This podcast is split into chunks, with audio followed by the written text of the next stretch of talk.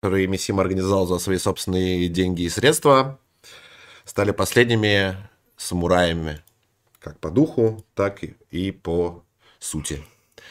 Вот, э, что я могу сказать? Э, тут я вообще хотел бы начать эфир с цитаты о том, что цитата того, что Мисима написал непосредственно в своей предсмертной записке про то, что человеческая жизнь не беспредельна, я же хочу жить вечно.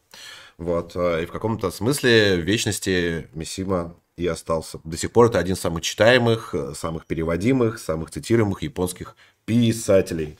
Вот. И для, пока мы мы не перешли непосредственно к биографии Мисимы, хотел сказать пару, два, пару слов про «Пегую лошадь» и ее говно, потому что предыдущий эфир э, о Хагакуре многих возмущал э, тем, что мы зачем-то обсуждаем самураев, э, какие-то странные традиции и так далее. Э, хочу сказать два слова, зачем это было нужно и, и вообще зачем это нужно. А затем, что общество, японское общество и и средневековая Япония в частности, с 12, да, какая средневековая, ранее средневековая, с 12 века, это типичный пример военно-аристократического общества. А Хагакуры, в частности, и потом, как итог, в общем, Мисима, это прямое порождение, часть этого общества, так как у нас канал все-таки. Э, неомонархический, или, как Егор любит говорить, царистский, то изучение культуры, литературы, языка и других неомонархических э, комьюнити, обществ, цивилизации и культуры – это это часть, в общем, э, часть э, нашей задачи, безусловно. И в том числе, а, говоря о Мисиме, почему мы вот опять-таки взяли там, японского автора, ну, во-первых, потому что Мисима, Мисима был последовательным монархистом, последовательным японским националистом. Э, более того, он в этом смысле воплотил один, из э, самых известных лозунгов Ницше «Пишите кровью, ибо кровь есть дух». А э, Мисима не только писал кровью, он, в общем, эту кровь и пролил за, и за свои тексты, и за императора. И поэтому мы говорим, потому что если вы знаете какого-нибудь другого, более яркого, более известного в мире писателя-монархиста, который умер за императора, то пишите, присылайте, в общем, э, с донатами вопросы свои, возмущения, поддержки и так далее. Да, то есть я вот э, хотел бы подчеркнуть этот момент, что мы сегодня в первую очередь э, обсуждаем Мисиму как человека, который а, обещал умереть за императора. Ну, знаете, обещать, как говорится, можно много, много чего, как бы денег за это не берут. Да, обещать значит жениться. Да, и, но который один из немногих, кто обещал умереть за императора, собственно, взял и в буквальном смысле слова умер за императора. Поэтому, а, ну, еще говорят, что он а, книжки какие-то писал, но я про это не очень в курсе. То есть у нас сегодня именно такая вот а, монархическая, традиционалистская оптика, в первую очередь. Да, и на самом деле э, тут дело не только в нас, э, а в том, что сам Мисима был традиционалистом. Э, монархистом, особенно, а уже перешел непосредственно к действию, от слова к действию, вот последний десяток 60-х, э, сначала 60-х годов, последние 10 лет своей жизни, и тут эта оптика, она не, не то, что мы ее наладили, она сама по себе напрашивается, да, потому что, ну, один из самых даже... известнейших писателей мира вообще.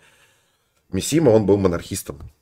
Ну, то есть, э, буквально человек э, помер, пытаясь организовать военный переворот Народ, да. с целью восстановления в Японии неограниченной власти императора. Да. И а, вот некоторые из вас говорят, вот, э, значит, царизм, царизм, а когда, значит, царизм будет, вот, пожалуйста, в чистом виде царизм.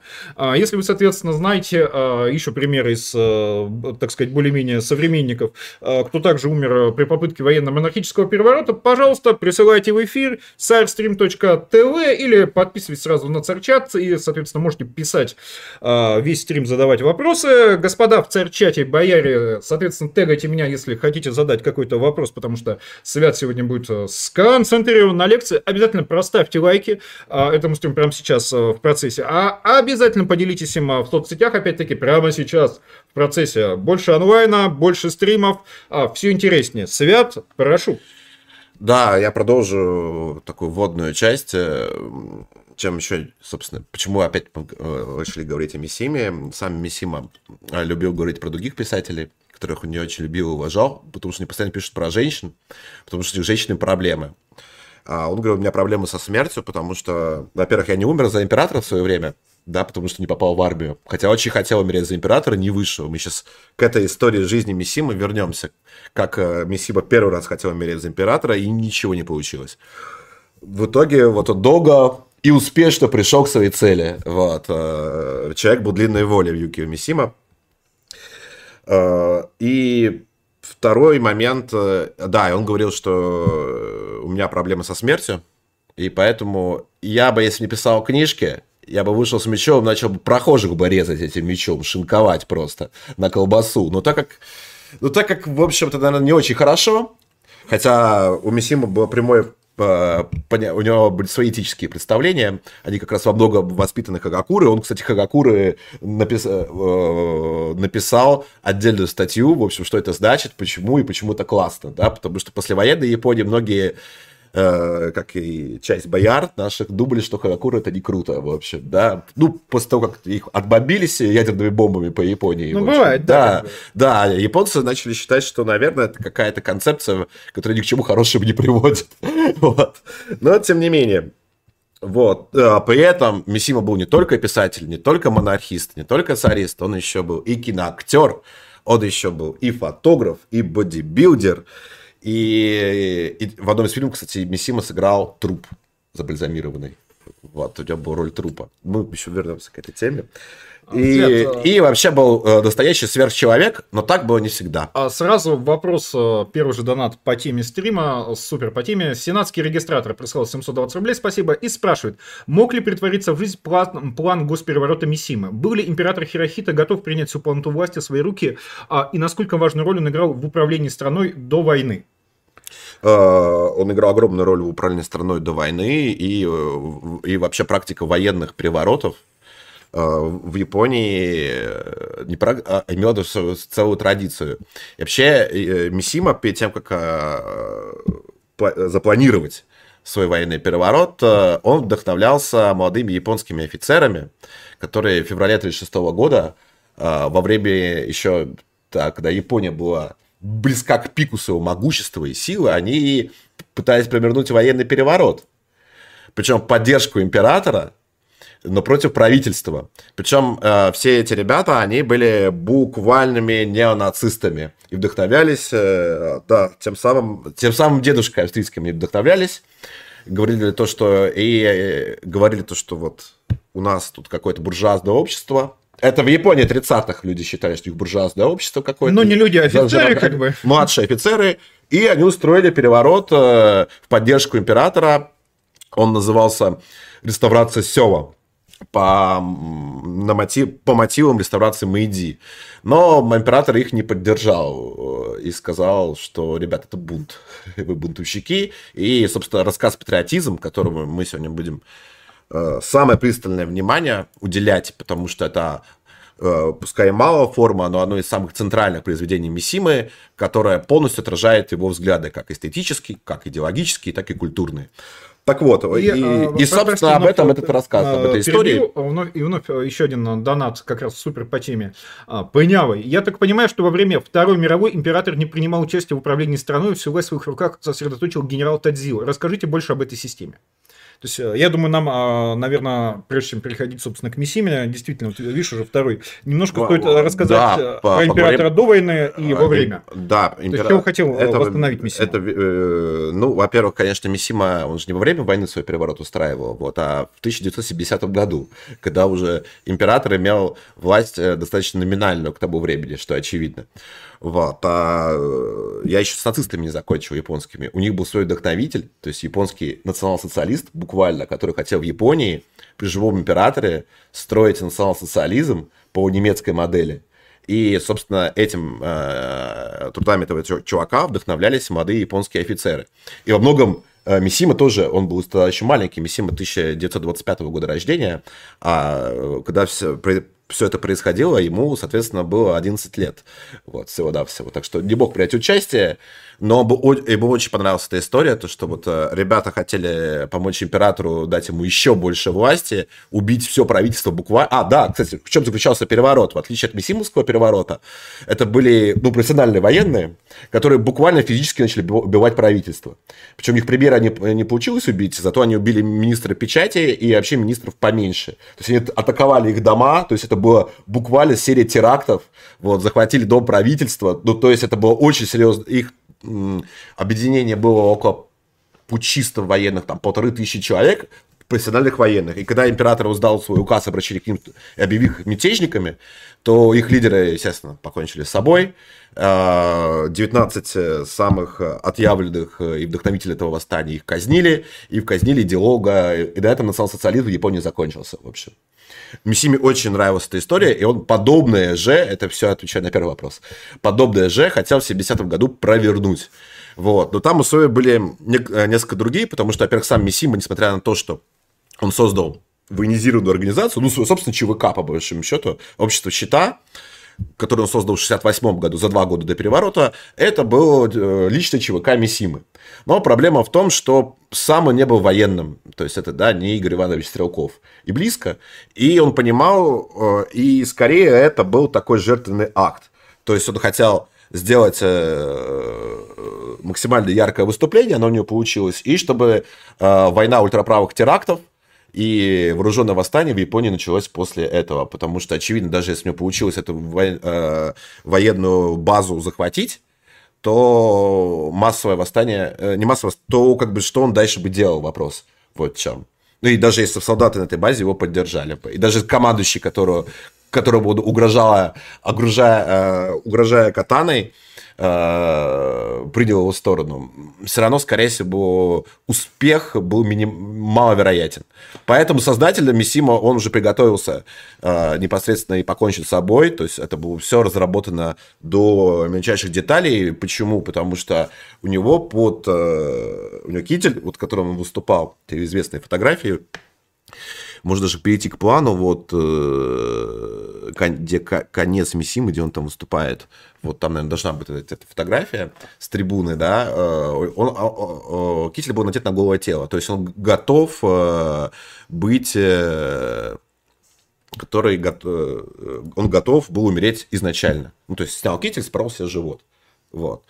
Поэтому и вообще вся эта история а, с переворотом и с концом, вот этим трагическим, драматичным, она была описана Мессим еще в 61 году в рассказе «Патриотизм». Потом он, он еще по мотивам этого рассказа еще снял свой собственный фильм э, где напугал всю японскую общественность, потому что были супернатуралистические съемки харакири с кишками, в общем, с кровью, грязью и, так далее.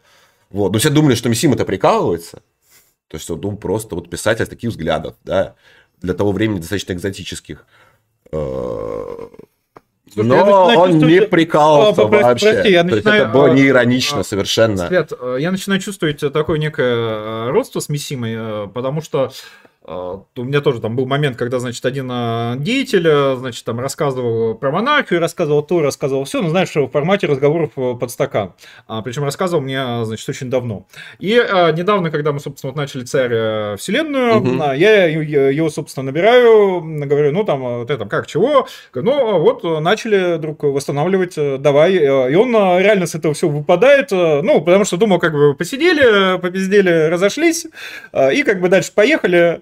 А, нет, чувак, как бы рассказывал, монархизм, монархия, это самое, давай, пожалуйста, вот э, винтовку в руки на фронт. А, то есть это на самом деле это, а, абсолютно свят, так, это да. одно из самых, вот, должен сказать, это одно из самых волнительных ощущений в жизни. Когда люди думают, что ты шутишь и общаются с тобой в формате, значит, прикол, анекдот, да, да, а потом, да, да, да, причем особенно когда проходят годы, они внезапно осознают, что а, ты ни разу не шутил, все предельно серьезно, а б, их предыдущие разговоры в формате шутки накладывают на них некие обязательства, потому что, ну, ты да как бы общался серьезно даже ближайшие друзья Мисима, которые не ходили в общество счета, э, счета ну, составляют, ну, писатели, японская интеллигенция, интеллигенция правая, они были вообще не в курсе, что Мисима все это планирует. Они, ну, их после всего этого перформанса, э, их там допрашивали, никто был не в курсе, даже там близкие Мисимы были не в курсе, что вот это все планируется, то, что вообще Мисима всерьез все это говорил, а он об этом говорил 10 лет. 10 лет, то есть 61 года, то есть там помимо патриотизма э, там было и, «Солнце, и сталь» у него выходило, и много чего еще. И, и все думали, что это вот такой вот образ там, правого, писателя правого экстремиста. Нет, это был не образ, это было все на самом деле, и поэтому он очень крутой, да, потому что многие писатели, как сам говорил Бесима, пишут о чем угодно, но очень редко они пытаются свои фантазии, идеи воплощать в жизнь. Э, Мисима попытался.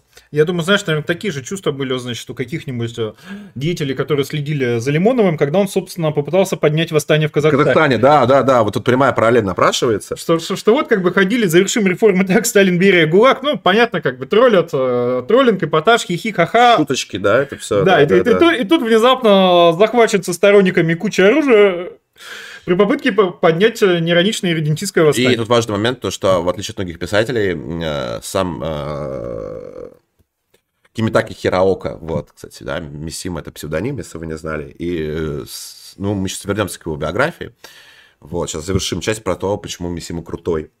Эм, он был супер самодисциплинированный человек, потому что про него писали друзья, например, про то, что с Мисимой нельзя было напиться. Знаете почему? Потому что он в любом баре, в любом состоянии в 11 вечера говорил, я ухожу работать. И он уходил, бухой работать, и правда работал. Плюс он всегда писал начисто. Он писал ночами, он был очень плодовитый автор, и это был первый писатель в истории Японии, который к 28 годам, э, у которого было издано собрание сочинений. То есть полное собрание сочинений, собрание сочинений Мисимы было издано когда ему было 28 лет. Более того, он трижды номинировался на Нобелевскую премию по литературе. Почему не дали? Из-за его взглядов, из-за чего же еще. Слушай, здесь уже можно вспомнить э, Льва Николаевича Толстого, потому да. что, кто не знает, Толстой это а, был жив, когда учредили Нобелевскую премию. А, и на тот момент он был совершенно ну, главным писателем в мире, да, так, с огромной абсолютно, популярностью. Абсолютно. И а, вроде бы не, не должно было быть вопросов, э, кому первая Нобелевская премия по литературе должна уйти, но ему отказались ее давать э, из-за буквально формулировки, из-за его варварских взглядов Льва Толстого. И, это Льва Толстого, да? Да, и поэтому, когда, вот, знаете, тоже а, вы говорите про Нобелевку по литературе, вы должны понимать, что, а, еще раз, Нобелевку по литературе мог получить Лев Толстой, но он, он был современником, да. он был живым на тот момент, то есть полностью под все условия подпадал. А, кроме одного, как обычно, он не понравился прогрессивной общественности. То есть, как бы, первый заканчивали русский писатель, можно сказать так. Ну да, и Нобелевку по литературе, я напомню, и Набоков-то не получил, и Борхес, и Селин, и еще там с десяток можно таких фамилий назвать. А, и если мне не изменять память, э, индусы э, получили э, Нобелевку по литературе первее русских, а при том, что, еще раз, это серебряный век русской литературы. Ну, Бунин первый получил Нобелевку. А, а, а, но а, первый из русских, да, но до Бунина, а, а Нобелевку получил, по-моему... Генрих Сенкевич получил. А, Есть такой вопрос. А, Рабин Транат Трагор получил, понимаете, великий, значит, индийский писатель. Кто из вас не знает Рабиндраната да. Тагора? А, то есть, ну... Все читали его труды, да. Да. А, прежде чем хоть один из русских э, писателей, понимаете, весь серебряный век русской литературы, не как бы, это все фигня по сравнению с Рабиндранатом Трагором. Это а, была мини-лекция про как надо относиться ко всевозможным международным премиям и рейтингам. Продолжай, Свет. Э, да, и Миссима, кстати, его это очень раздражало, потому что там Э, к тому времени уже получил и Кавабата получил Нобелевскую премию по литературе, и, по-моему, Кидзабуру Ой к тому времени тоже получил Нобелевскую премию по литературе, и у него все никак, в общем.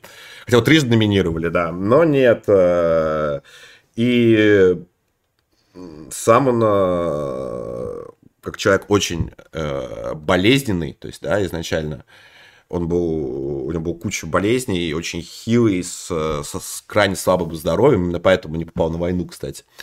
А, он действительно занялся собой, там, и, и просто вот э, всегда можно сказать про то, что вот ты там плохо выглядишь, и иди сходи в качалку, будешь выглядеть хорошо. Вот. Но у 90% людей 90% а, людей не работает так, да. Э, Мисима смог э, не только накачаться, но и сделать себе совершенно идеальное тело. Причем вдохновлялся он античными скульптурами, которые он впервые в жизни увидел во время кругосветного путешествия в 51 году. Его настолько это понравилось, он говорит, что никакой этики нет, кроме эстетики. Вот. Уродство не может быть правильным. Вот. Если я выгляжу как урод, то что бы я ни говорил, что бы я ни делал, вот, это будет все отвратительным. И с тех пор он начал заниматься бодибилдингом, плаванием, плаванием, а, а, самурайскими боями на мечах, кенда, а, боксом и еще, и еще с десяток единоборств он занимался, правда, с разной степенью успеха, но к этому мы вернемся, потому что он по кенда, кстати, он был отличный мастер меча, Мисима, он получил пятый дан. Он был признан мастером меча. А вот с боксом у него не задалось, потому что большинство его противников, в общем, его били. Вот, поэтому Мисима в итоге кулакам меч э, предпочел, потому что с мячом мне лучше э, получалось управляться, но все-таки он японец, да, а не, а не белый, поэтому с мячом лучше получалось управляться, чем кулаками. Ну, я тебе должен сказать, что э, русские аристократы, они тоже обычно не очень владели, э, собственно, навыками драк на кулаках. Как, Более да. того, считалось, что решать проблемы на кулаках это, собственно, мужицкие. Мужицкое занятие, да. да. А, собственно, у благородных людей, если возникли, возникло какое-то недопонимание, то это, естественно, решается в формате дуэли с пистолетами или шпагами, кому как удобнее, а вот, то есть идти как бы, ты меня там обидел, я пойду с тобой да, там, значит, драться по морде. Да. Надаю это вот для пьяных мужиков, хотя даже у пьяных мужиков зачастую, а, так как каждый всегда носил нож крестьян, ну просто для работы по условиям, а, тоже на самом деле драки, как говорится, э, на чистых руках без говна тоже случались относительно редко. В основном вот э, в качестве разных развлечений, на вот э, праздники и так далее, стенка на стенку, а вот когда именно возник конфликт, то даже там, даже у крестьян это обычно было, заканчивалось по ножовщиной. Ну да, абсолютно так. Да, Ова получил в 1994 году, да, хорошо. Ну, Э, Кавабата, который, э, с которым Мисима общался, и Мисима даже на самой заре своей литературной карьеры называл его своим учителем, он уже к тому времени получил э, Нобелевскую премию по литературе. У Мисимы не было, да, ее, понятно, по уже как бы причинам, по которым я уже назвал. Так вот, начнем с самого интересного, да, с происхождения Мисимы. Угу. Кем он был, да, потому что, мы самурай, аристократ, Э, не аристократ. А, и с происхождением тут довольно интересная история, потому что Мисима родился в 25 году в семье чиновников, то есть его отец Адзуса Хираока. Вот. А, сам он был, как я уже э, сказал, Юки Мисима это псевдоним. Так все очень смешно с псевдонимом, потому что изначально Мисима взял, знаешь, почему вообще псевдоним? Не потому что, потому что его отец Э, избивал и э, рвал все его труды, потому что считал, что литература это позорное занятие. И, и хотел, чтобы он выучился на юриста и был чиновником крупным, и покрупнее, чем сам отец. А, и более того, отец был фанатом нацистов тоже, как бы, вот, и, и говорил, что ты читаешь Оскара Вайда, там, Рильки читаешь, вот, нужно читать программные документы NSDAP, вот, его дико бесили все. Это уже после войны или до? Это, это, это до и во время войны. То есть вот а, отец до последнего не готов был смириться, э, смириться с литературной карьерой сына, потому что он считал это позорным а, занятием для деградирующих народов. Вот. Э, Слушай, и... а как? А, а ведь нам постоянно рассказывают про вот, значит, э, такую японскую эстетизацию всего, про японскую любовь к поэзии. То есть, и э, по этим рассказам, то есть, наоборот, то, что там сын литературой занимается, значит, буквы в слова складывает, а, это, а, это ну, ну, ну, по крайней мере, с массового образа японской культуры, что там это почетно уважаемое это занятие. следовало из конфуцианской традиции, согласно которой художественная литература – это ложь. И заниматься художественной литературе означает заниматься ложью. Вот. Э, а, собственно, неоконфуцианство было очень популярно в Японии 30-х. Вот. Э, и отец его, собственно, тоже был неоконфуцианец, и он был абсолютно убежден, что литературой занимаются только придурки совершеннейшие. А нормальные люди, вот они там в Министерстве финансов служат. Э, и... Совсем как в Российской империи, спойлер. Да, абсолютно так.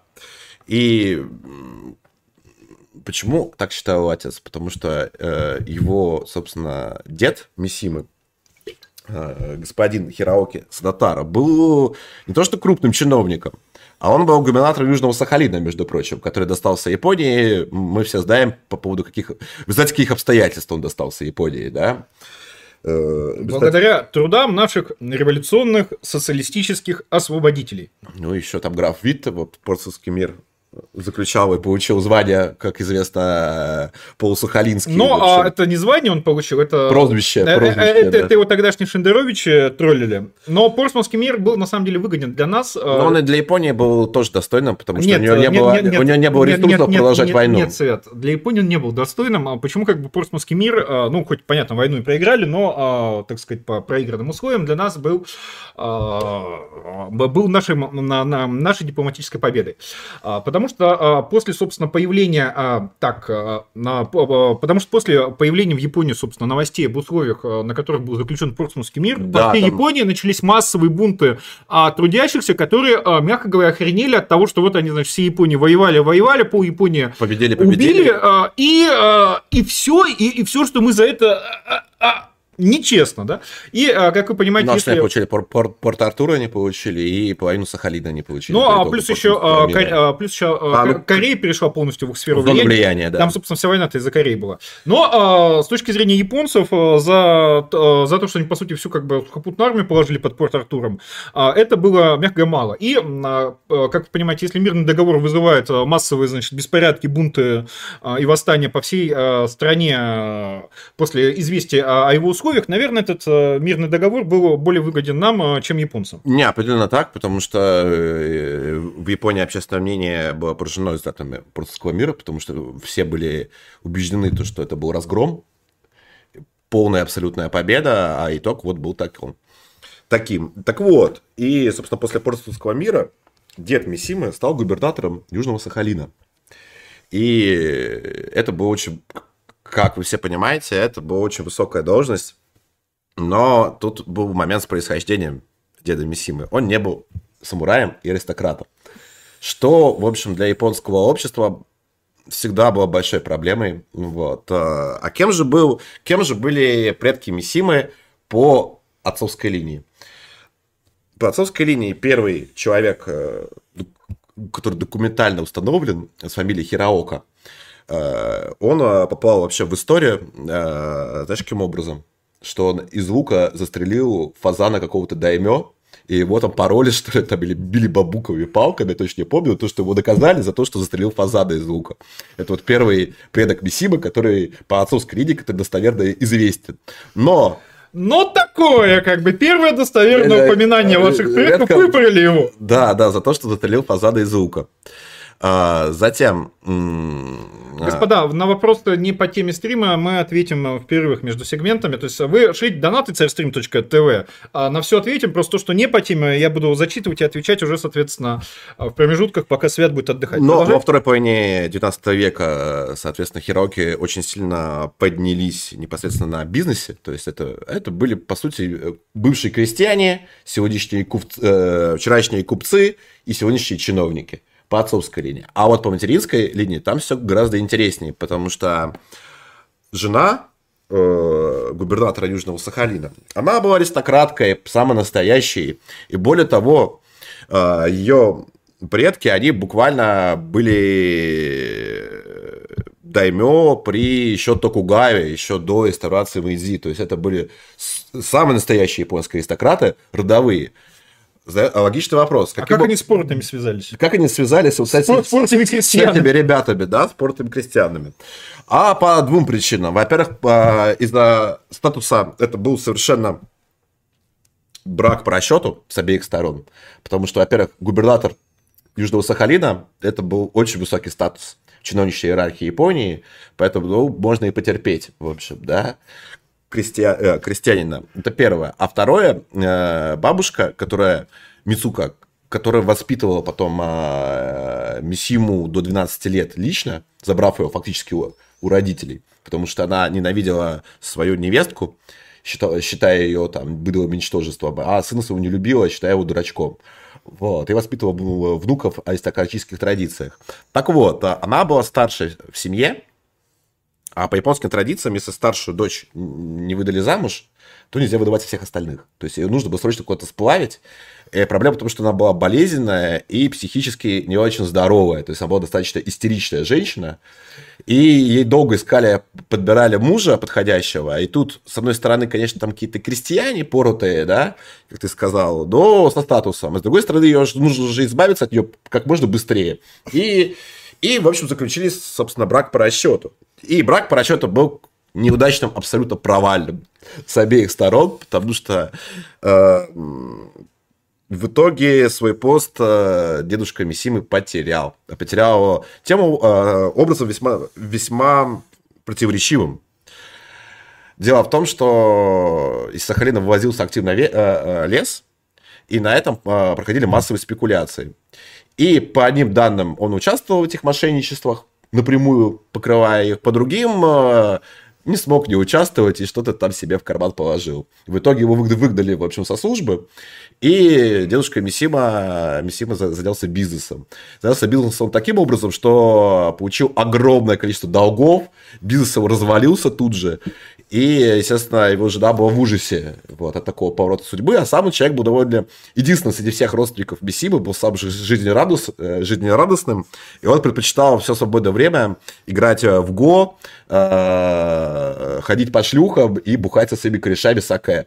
Вот, то есть это был очень жизнерадостный дед, но толку от него было очень мало до семьи и еще ворох долгов.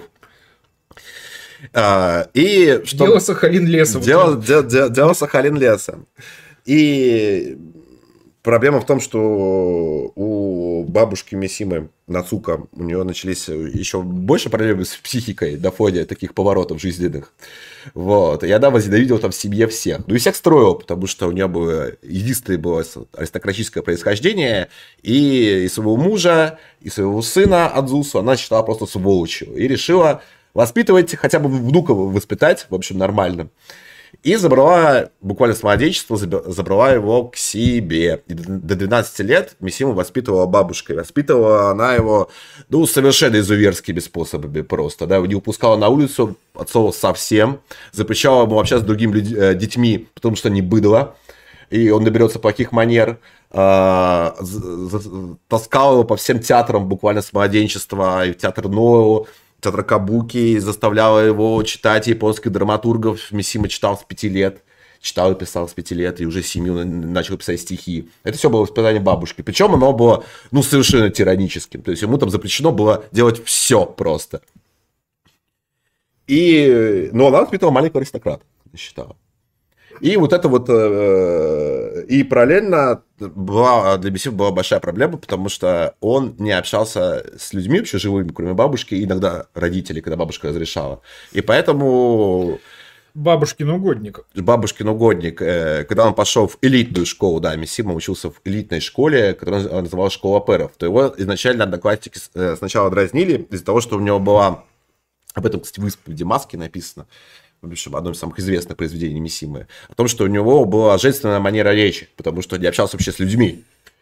А я должен сказать, что про женственную манеру, э, не женственная манера речи, а, я, а, короче говоря, а, изучал немножко вопрос. Вы знаете, что... Женственная манера речи? Да, вы знаете, что в Японии нет феминизма, не было, ну, как бы в западном понимании. И у них до сих пор, собственно, есть даже не женственная манера речи, а есть специальные, есть специальные правила, как мужчина и как женщина должны произносить э, по-разному одни и те же слова, потому что если, соответственно, если женщина женщина произносит э, их э, сатанинские слова э, с мужским прононсом, uh-huh, то считается, uh-huh. что это чуть ли не, соответственно, лесбиянка, бучиха и так далее. Uh-huh. А, и у них даже супер прогрессивные, значит, какие-то там а, насмотревшиеся западных твиттеров да, да. а, феминистки все равно а, продолжают говорить по-женски. Считается, что, ну, то есть это просто неприлично, это, знаешь, как а, с расстегнутой ширинкой идти по улице, если вот женщина а, говорит, соответственно, а, с вот этими вот мужскими интонатами. Mm, мужскими, а, даже мужской не... фонетикой, то есть, да? Да, а, да, то есть там именно есть специальные специальные, значит, э, языковые правила, то есть это вот э, не просто, знаешь, как женский голос или мужской, а там вот просто кодифицировано, там есть даже а, разные а, типы слов, которые а, употребляют а, разные синонимы к одним и тем же словам, то есть одни синонимы обязаны употреблять мужчины, другие синонимы обязаны употреблять женщины, и там вплоть до того, что если мужчина употребляет женские слова, то это там буквально сигнал другим мужчинам, что он, знаете, как бы не прочь замутить. Ну, понятно. Но да, в случае да, Мисима, да. как я понимаю, там это, глав, главная это проблема было... была в том, что так как он общался только с бабушкой, то он просто, ну, соответственно, говорил, как она. Да, все верно, он просто копировал ее речь. И дальше э, история с детства у Мисимы были совершенно потрясающие, потому что он, э, во-первых, э, с детства научился скрывать свои чувства, собственно, да, потом это отразится о планах его переворота, потому что никто не знал, что он вообще это планирует. Он полностью скрывал свои чувства, ни на какую ругань, ни оскорбление он никак не реагировал совершенно. Выполнял все, что ему говорит бабушка, но при этом он всегда гнул свою линию. Вот, абсолютно.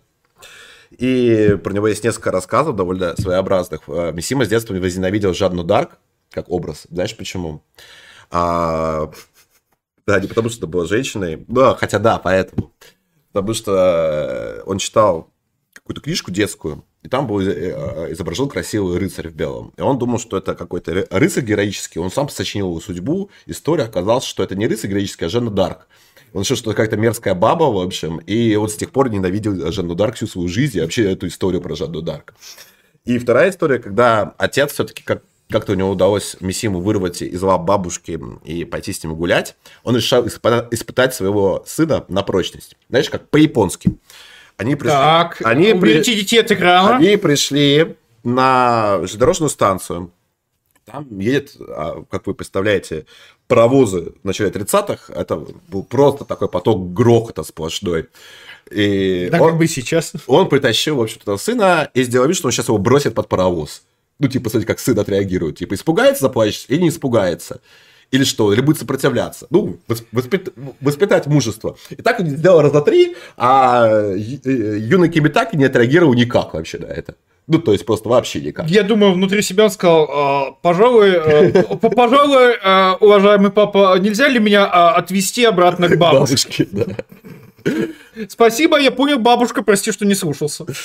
Ну, то есть, так, э, альтернатива бабушки была вот такая, убесима, то есть... Под паровоз. Под паровоз, да. Слушай, а, а, а, а как он после этого мог любить русскую литературу, если учить Анны Каренина не сделали, причем принудительно? Причем, да, в самом, в самом юном возрасте.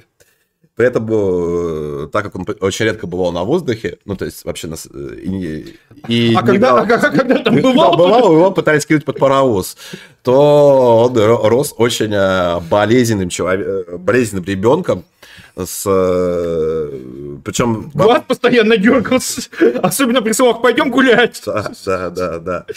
И когда он поступил в школу для аристократов, в школу пэров, его, естественно, дети дразнили, ну, не только из-за женской манеры речи, а из-за плохого происхождения, потому что это по, по мужской линии все ждали кто, э, есть кто. Из поротых. Э, да, то он э, наполовину-то из поротых. Вот. Э, и его называли, его дразнили «дитя спаржи». А какой ассоциативный ряд? Это японцы, не знаю. Ну, спаржа, видимо, ну, что-то. Ну, там, что, ну, там что должен быть что-то, мерз, что-то мерзенькое, ну, наверное. Понятно, что это как бы не означало ничего хорошего, но просто интересно, что у них означает спаржа, то есть что они этим имели. Не знаю, вот тут я ничего не могу сказать. И э, это довольно для Мессима было довольно мучительно, потому что он не умел вообще с людьми общаться, потому что кроме бабушки он ни с кем не общался. А когда общался с папой, вот получалось немного вот так. Вот. Э, и для него первый... Да, причем э, там были такие дети, которые знают свою родословную, там 10 поколений вперед, и умудряясь говорить учителям, говорит, да какой ты учитель? Я потомок самого Сёгуна Токугавы, а ты потомок, вот даймё, я тебя сейчас могу убить, и мне ничего не будет. Вот, вот так-то, вот так-то дети общались, в общем, с своими учителями. И Бесима э, по происхождению, э, естественно, бы очень сильно доставалось, перестал ему доставаться во многом потому, что он был вундеркиндом. Вот. Э, дело в том, что его литературный талант начали уже признавать с 7-8 лет. И он э, был лучшим учеником класса стабильно, потом стал лучшим учеником школы, и многие хотели с ним дружить, и общаться, а сам Миссима не очень хотел вообще дружить и общаться с людьми, и для него, для него это была целая проблема, потому что с детства, с детства вот, детство я прошел, проходил таким образом, довольно брачным. А ты знаешь, что э, в Японии крайне современное, по крайней мере, популярно такое развлечение, как наблюдение за поездами, там целый, значит, блоги есть, ну, вот, когда люди просто приходят и смотрят там на какой-нибудь, железнодорожный mm-hmm, переезд, mm-hmm. и, значит, смотрят, э, как туда-сюда поезда едут, у, них культ поездов. Может быть, он просто людей не любил, потому что ему одноклассники одноклассники, ну, пойдем как бы заниматься нашим традиционным э, развлечением, каким, ну, на поезда смотреть. Не, э, ребят, э, знать, домашку надо делать. И с, де- и детства Мисима сам воспитывался, ну, естественно, на японской придворной литературе, само собой, классической. Но его любимый автор это был поэт Рильке и, и Оскар Уайлд. Вот. То есть он в основном любил западную литературу и старался ей подражать во многом. Более того, я, кстати, вот прочитал вот самый первый рассказ, который написал 12 лет. Причем он был напечатан уже тогда в литературном журнале. Рассказ, который написал 12-летний ребенок. Он а, называется «Цветы щавеля», и, и там очень крутая история. О чем? В общем, главный герой, история мальчик, тоже 12-летний, ну, альтер автора. Сейчас, Свет, подожди, тут э, продолжают, тут просто просят э, надымить, э, значит, еще больше в халупском чате. Люди хотят вырезку сделать под сектор газа. Продолжай. Хорошо. Обеспечим Господь развлечением. Цветы щавеля. Первый рассказ Мисимы, причем его можно найти на русском, я читал на английском, собственно, он полностью приводится в биографии Мисимы Джона Неттона англоязычного американского автора, журналиста, писателя, публициста и друга, собственно, Миссимы. Про, ну, про Джона Нэттона я отдельно расскажу. Кстати, да, если хотите почитать биографию Миссимы, читайте Джона Нэттона. Там она потрясающая совершенно. Вот. Э, и, собственно, полностью проводится этот рассказ «Цветы щавеля». И о чем он? Это самое интересное. Опять-таки, пишет 12-летний мальчик. Главный герой ему мама говорит о том, что из ближайшей тюрьмы, рядом с местом, где он там живет, там какая-то деревенька, э, сбегает преступник. Поэтому... А мальчик очень любил э, гулять и играть на высоком холме, где, собственно, цвел щавель. Отсюда и название. И что преступник, он э, наверняка, скорее всего, будет в районе этого холма, поэтому играть там не стоит. Но мальчик пришел туда ночью, естественно, он там э, забил на все достижения матери и встретил там, как и полагается, преступника. А я вот когда читал, я думал, ну это же Мисима написал. Мисима, я совсем вот недавно а, прочел, я думаю, ну сейчас там будет какой-то ужас просто. Или что-то такое в духе, в духе Ильи Масодова. Вот если вы читали Масодова, там мрак твоих глаз. Вот я думал, что там будет какая-то дальше такая сцена. Ничего подобного. Мальчик начинает наезжать на преступника и говорит, а зачем ты из тюрьмы сбежал? Из-за тебя я теперь не смогу играть на своем любимом холме, и мои друзья не смогут играть, и никто не сможет играть. Вернись в тюрьму, пожалуйста, потому что ты портишь там жизнь. И преступник, он очень так метафорично ему отвечает, то, что вот у меня тоже был сын, и он из, из того, что он говорит, там можно делать вывод, что сын его погиб, его, его же возраст этого мальчика, в общем, преступник растрогался и вернулся в тюрьму. И потом, через некоторое время, дети стали собираться играть на этом холме и ждать их друга-преступника из тюрьмы, потому что он хороший. Вот мальчик всем рассказал своим друзьям, что вот он познакомился с преступником, он хороший дядя, вот будем с ним дружить, когда он вернется, и они ждали его из тюрьмы. И там очень драматичная развязка всей этой истории. То, что когда этот преступник возвращается из тюрьмы, то приходит мамаша всех детей и его прогоняют. То есть зря в тюрьму вернулся, зря в тюрьме сидел. Да, да получается так. Но очень красивая история. Особенно это любопытно, то, что ее написал 12-летний мальчик. А, и в то же время, да, я вот начал говорить про псевдоним э, Мисимы и не договорил. И в, то же время, когда он э, начинает уже более-менее профессионально писать, очень рано, он берет себе псевдоним, чтобы его отец не бил просто. Вот. Э, берет себе псевдоним Юкио Мисима. Потом, в 50-е годы, он, э, он там Мисима специально, шут, то ли в шутку, то ли не в шутку, э, навыдумывал Э, э, про свой псевдоним рассказывал уйму просто всяких небылиц, которые сейчас ходят вот в интернете везде, если вы вбьете в Google, что значит Юки Мисима, сам Мисима рассказывал, что это отсылка к э, китайской, китайскому варианту э, каллиграфии, в которой Юка Мисима означает э, дьявол с омерзительным хвостом, но это все неправда, а правда, а правда прозаично. Э, Мисима хотел себе краткий звучный псевдоним, чтобы в нем было три иероглифа.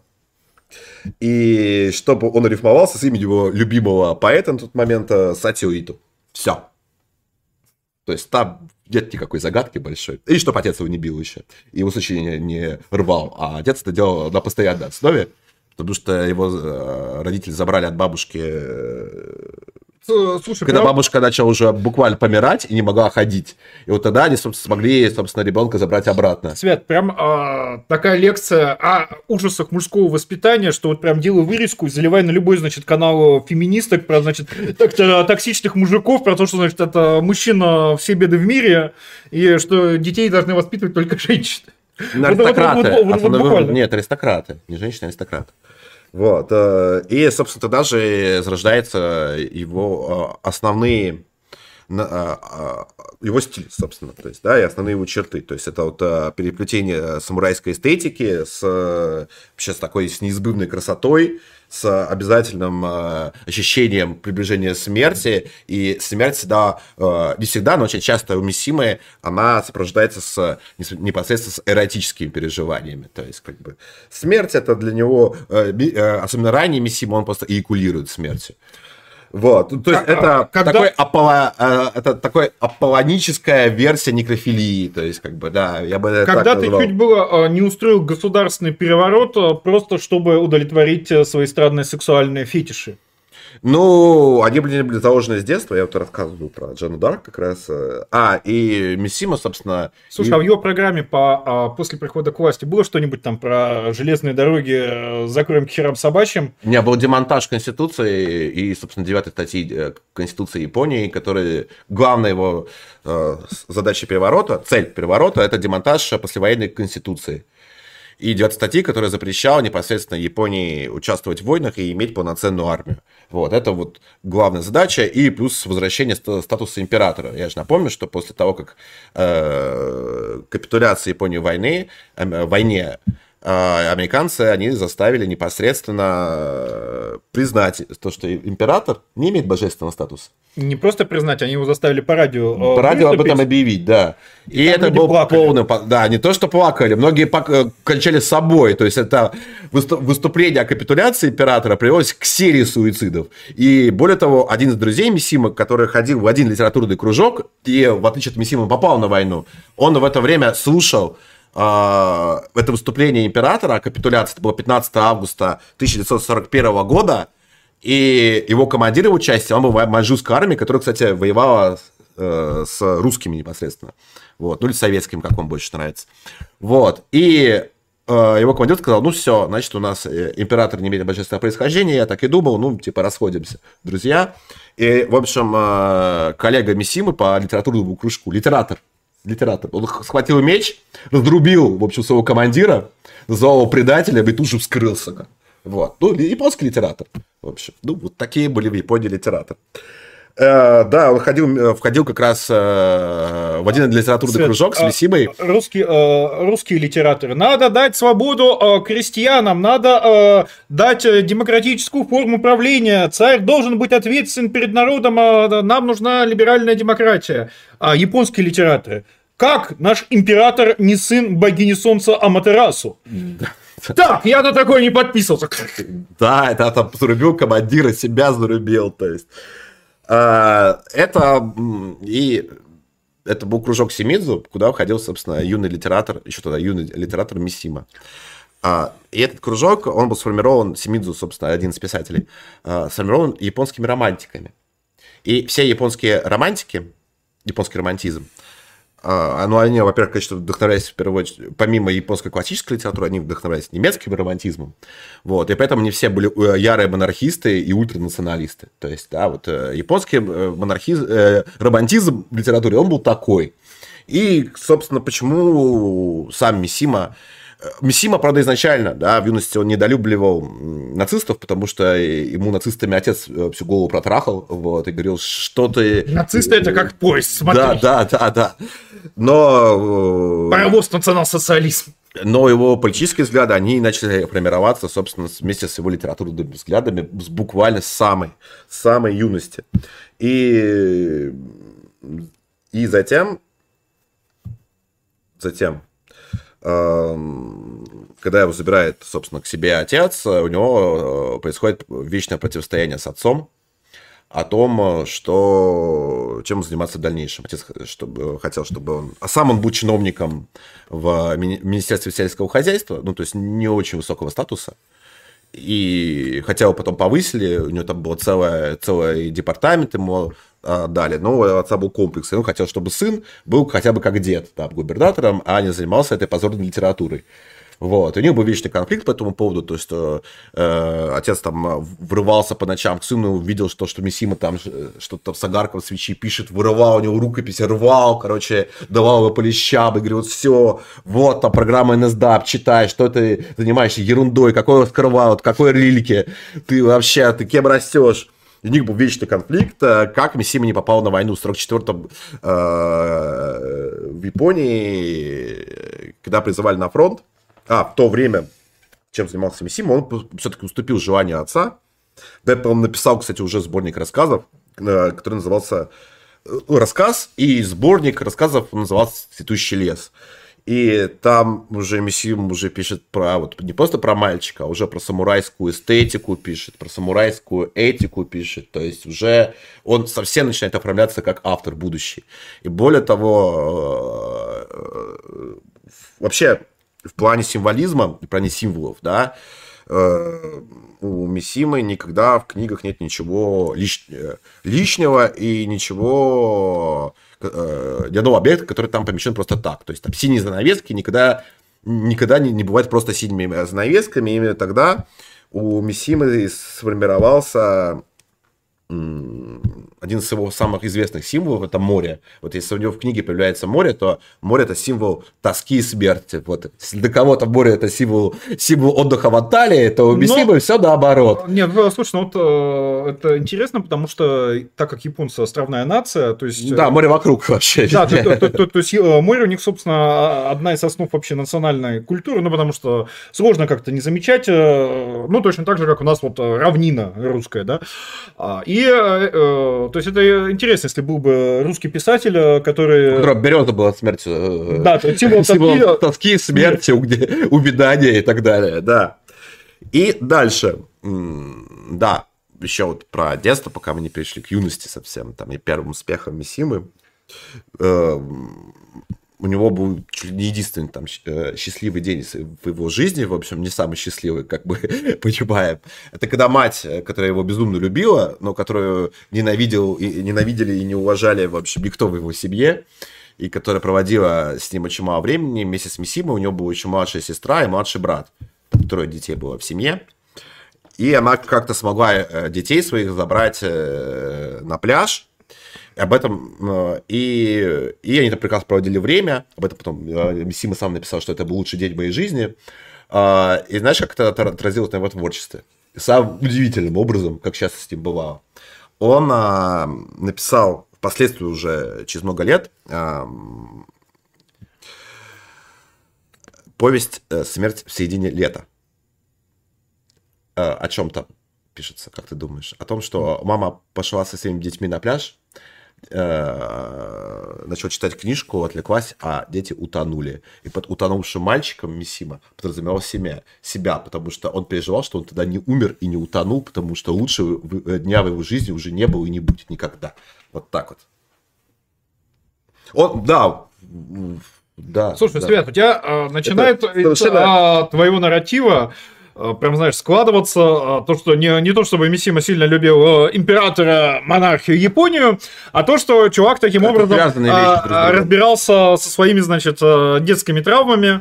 Просто вот наконец нашел хороший повод умереть. Я по этому поводу, я поэтому рассказываю с самого детства, да, откуда у него формировались все эти взгляды эстетические и идеологические. То есть, как бы, одно, это вещи совершенно взаимосвязаны друг с другом. Вот Людвиг Людоедов спрашивает в царь-чате, вообще, почему император не вскрылся, отписал написал, отписался от божественности. Почему император не скрылся? Э, Хороший, кстати, вопрос. Ну, кстати, интересно, не знаю. Вот. Э, а что было бы, если император бы скрылся бы? Япония продолжили бы дальше фигачить ядерными бомбами? Ну, понимаешь, просто это бесчестие немножечко. А, тем более, что э, он Но... уже, уже после перемирия и капитуляции выступал. То есть он, в принципе, как бы понятно, что давайте спасем Японию, чтобы ядерные бомбы не херачили. Ну подписал ну, да, капитуляцию, да, да. а ну, а вместо того, чтобы выступать э, с бесчестием, как бы, а вместо того, чтобы говорить, вы знаете, я вообще не император, я опущенец немножечко, да. А, но, лишенный, а, а, лишенный божественного статуса человека. Да, да. почему, ну, собственно, процедура стандартная. Всем, бы... всем известная, да. Почему, собственно, он, тем более, что как самый главный вообще аристократ, э, политик, лидер и борец. Э, ну а почему Николай II не самоубился как главный офицер и, э, и лидер церкви? Ну, а, М? понимаешь, Николай II в конце концов все-таки покончил, ну не покончил. Нет, нет. Но а, как минимум, понимаешь, он, по крайней мере, погиб, да, то есть, а тут, ну, то есть, насколько я понимаю, он же потом как бы жил долго и счастливо. Японский император. Это ты про Николая II сейчас говоришь? Нет. Который жил долго и счастливо. Не знаю, не знаю, сложный вопрос. У меня, у меня нет однозначного ответа, почему Хирохита, он же Сева, э, не покончил с собой. Но я думаю, я думаю, что это во многом связано с тем, что что был потом со страной, куда Ну, опять же, знаешь, что, я, я, наверное, не знаю. Текст слишком... Ну, а, ты, а ты что думаешь по этому поводу? А я, э, честно скажу, я не особо изучал японскую монархию, то есть у меня по этому поводу мнения нет. Я не, э, не изучал, соответственно, как они принимали решение в 1945 году. То есть я знаю, что э, генералитет японский думал, а император стоял за мир, буквально, а что они думали его, значит, изолировать в специальном бункере дворце, который угу, построили угу, типа для защиты угу. от бомбардировок, ну, типа, знаешь, взять его под охрану, чтобы, чувак, чтобы с тобой ничего не случилось, ты вот тут посиди пока, значит, ну, там, не выходи, понимаешь, бомбы летают, война идет, мы тебя очень любим, ты, ну, побереги себя, и э, продолжать войну. То есть я э, знаю, что он как бы стал, э, там, там, собственно, шла борьба, так сказать, двух партий в 45 году, уже после, даже уже после скинутой бомбы. А, одна, соответственно, стояла за войну, да, вообще как бы, ну, что как бы все Японии умрем, но сдаваться не будем, потому что это бесчестие. А вторая, соответственно, да, была, была, должна была погибнуть, да. А вторая была партия гуманистов, он был за гуманистов, император. А, поэтому, собственно, псы войны думали его вот, значит, сделать такое, э, э, совершить, по сути, военный переворот э, и передать власть в Японии хунте военной, которая бы воевала бы до конца. А, этого, соответственно, не произошло, японский император это все дело блокировал, но после этого, почему, когда, собственно, ну, было заключено перемирие, Япония сдалась, почему после этого он решил как бы самоопущенцем стать, ну, не знаю. У меня на, у меня на ну, это тоже нет ответа. В, в день, собственно, капитуляции там была целая серия самоубийств, вот, поэтому... Ну вот, а вот Причем ты, не, понимаешь, а, а, да. к, остальным японцам вопросов нет. То есть э, все они, да, поступили вот, как а, японцы, но а, не знаю, как у вас в Японии. У, у нас в России император это все-таки как бы самый главный русский, соответственно, у них в Японии император должен быть самым главным японцем, и что-то как-то, на мой взгляд, это выглядит, знаешь, э, странновато, мягко говоря, когда ты, вот, значит, посылаешь камикадзе, посылаешь, значит, человеков, э, человек торпед э, Кайтена, э, когда у тебя, собственно, Банзай... Банзай, Банзай атаки. Да, Банзай, кто не знает, это буквально 10 тысяч лет императору крик боевой. То есть, когда вот вся такая страна, значит, на всех уровнях воюет и умирает. Милитаристское, да. военно-милитаристское государство. А Причем сам... она такое... Так, а, а самый главный японец, понимаешь, века. говорит, ну, слушайте, ребят, я жить хочу. Ну, то есть, как-то это странно, на мой взгляд. А вот, вот а, войны. Обер-прокурор Святейшего Синода в Боярском пишет, что якобы по кодексу чести императору было запрещено делать э, сэпуку. Господа, бояре или, соответственно, ну, простые Хагакуры, зрители... Смотря по какому кодексу э, чести. В Хагакуре про это ничего не говорится. Вот кто об этом знает, вот. шлите, соответственно, да, да, да. донаты или просто можете тут бояре не... по, по, подгуглить и кидать в боярский чат. Да, да, да, да, нагуглите, потому что тут я тоже не могу ничего сказать, тут я не в курсе. Так почему и как э, Мисима... Э, да, во время войны Мисима поступил, как и хотел его отец, на юридический факультет Токийского университета и, знаешь, какой специализации? Немецкое право. Все как отец. Учился он там блестяще, но в какой-то момент э, учеба начала постепенно заканчиваться, потому что Япония проигрывает в войне. И учеба начала продолжаться на авиационном заводе. Студенты там просто э, производили боеприпасы. коллективно. Мисима не попал на авиационный завод э, по состоянию здоровья. Вот, и, и писал книжки. И пис, э, в это время он писал, собственно, роман средние, э, средние века, это даже не роман, скорее Но повесть. А важный момент, э, что Мисима все-таки сам пытался пойти добровольцем на фронт. Там была вообще поразительная история, я сейчас к ним mm-hmm. как раз перехожу. И э, Мисиме в итоге... И почему я заговорил о средних веках? Мисима в средних веках запрогнозировал свою жизнь где он под э, своей собственной личностью выдает, описывает жизнь Синьякового, японского аристократа, знатока литературы, поэзии, философии и всего на свете, супер э, такого умного интеллектуала э, и эстета, который идет воевать там с другим даймё и в расцвете сил 24 лет погибает в бою. И Мисима просто под, э, пытался под этой всей историей вывести свое будущее. Вот. И он так и планирует, что его сейчас призовут на фронт, он там погибнет, шансы, шансы были, прямо скажу, велики вот, э, на успех в этом предприятии. Ну, а Миссими выдают, э, и Миссим действительно призывает на фронт, ему выдают красный листок, как то называли, ну, грубо говоря, повестку. Угу. И он едет, собственно, с отцом, и там дальше совершенно потрясающая история. То, что Мисима э, заболел в этот момент бронхитом в очень тяжелой форме, но все равно поехал на фронт. Вот, он говорит, все, вот все мои книги были о смерти, а сейчас, наконец, я умру, и все будет хорошо. Императора, в принципе, моя жизнь пришла к, э, к завершению. Вот. Соответственно, это был 44 год, Миссиме было тогда 19 лет, на секундочку. И что произошло дальше? Во-первых, он посмотрел э, в военкомате местный врач, посмотрел на Мисиму, очень тщедушного, худого, жалкого юношу, который жутко кашлял, потому что у него туберкулез. Он проверил бронхи, а так как врач был очень хреновой квалификации, он решил, что он туберкулез, он говорит, вали отсюда, никого не заражай тут, в общем. Вот тебе справка, негоден как бы, и просто вали. Ну, буквально так. И потом Миссиму проверили уже более квалифицированные врачи, выяснили, что он э, все-таки не болеет туберкулезом, у него была просто острая форма бронхита. Но отец был очень доволен, что сын жив. И мать была довольна, доволен был только один Мисима. И потом сам говорил, ну, теперь придется жить, наверное, вообще. А когда Япония проиграла в войне, он сказал, ну, теперь, наверное, точно придется жить, к сожалению, в общем, очень долго, вот, и несчастливо. В это же время э, Мисима, обучаясь э, на обучаясь, собственно, юриста, Токийском университете, он становится большим фанатом э, немецкой литературы э, и немецкого права. В первую очередь, понятно, кого. То есть, да, э, он становится фанатом Ницше. Причем Ницше это действительно немецкая литература, а не философия, прямо скажем. Вот, вспомните, там, да, Ницше был филологом по образованию. И... Не немецкая, а польская. Да, но он да, называл себя поляком, хотя никаких подтверждений реальных, то, что Ницше поляк по происхождению, реальных нет. Это просто Ницше сам, сам выдумал. Вот. Э, и дальше э, он пишет э, вообще пронзительную совершенно историю, книгу, которая называется «История на мысе». Это не, не книга, это рассказ, на самом деле, небольшой. И, и там опять его любимая история с морем, тоской, тоской по смерти, где опять этот маленький мальчик, он гуляет вдоль моря и встречает прекрасную пару, молодую, там, 20-летних парней и девушки, он им любуется, и там Э, Мисиба, как всегда, он очень любит прям вырисовывать своих героев, и прям облизывать, в общем, как эта девушка, какие у нее там были груди, в общем, как они там... Ну, прям там очень много эротизма в этом описании, поэтому ты такой думаешь, да, вот 12-летние мальчики именно так смотрят на 20-летних, э, скорее всего. Но Мисима, скорее всего, не врал, он, правда, как бы, у него с этим, э, с, с его эротическими переживаниями, у него были всегда проблемы. Вот. И дальше что происходит? Значит, мальчик идет гулять с этой парой. Причем непонятно почему, зачем. Но они, дру... они начинают дружить, они там разговаривают, мальчик в них влюбляется.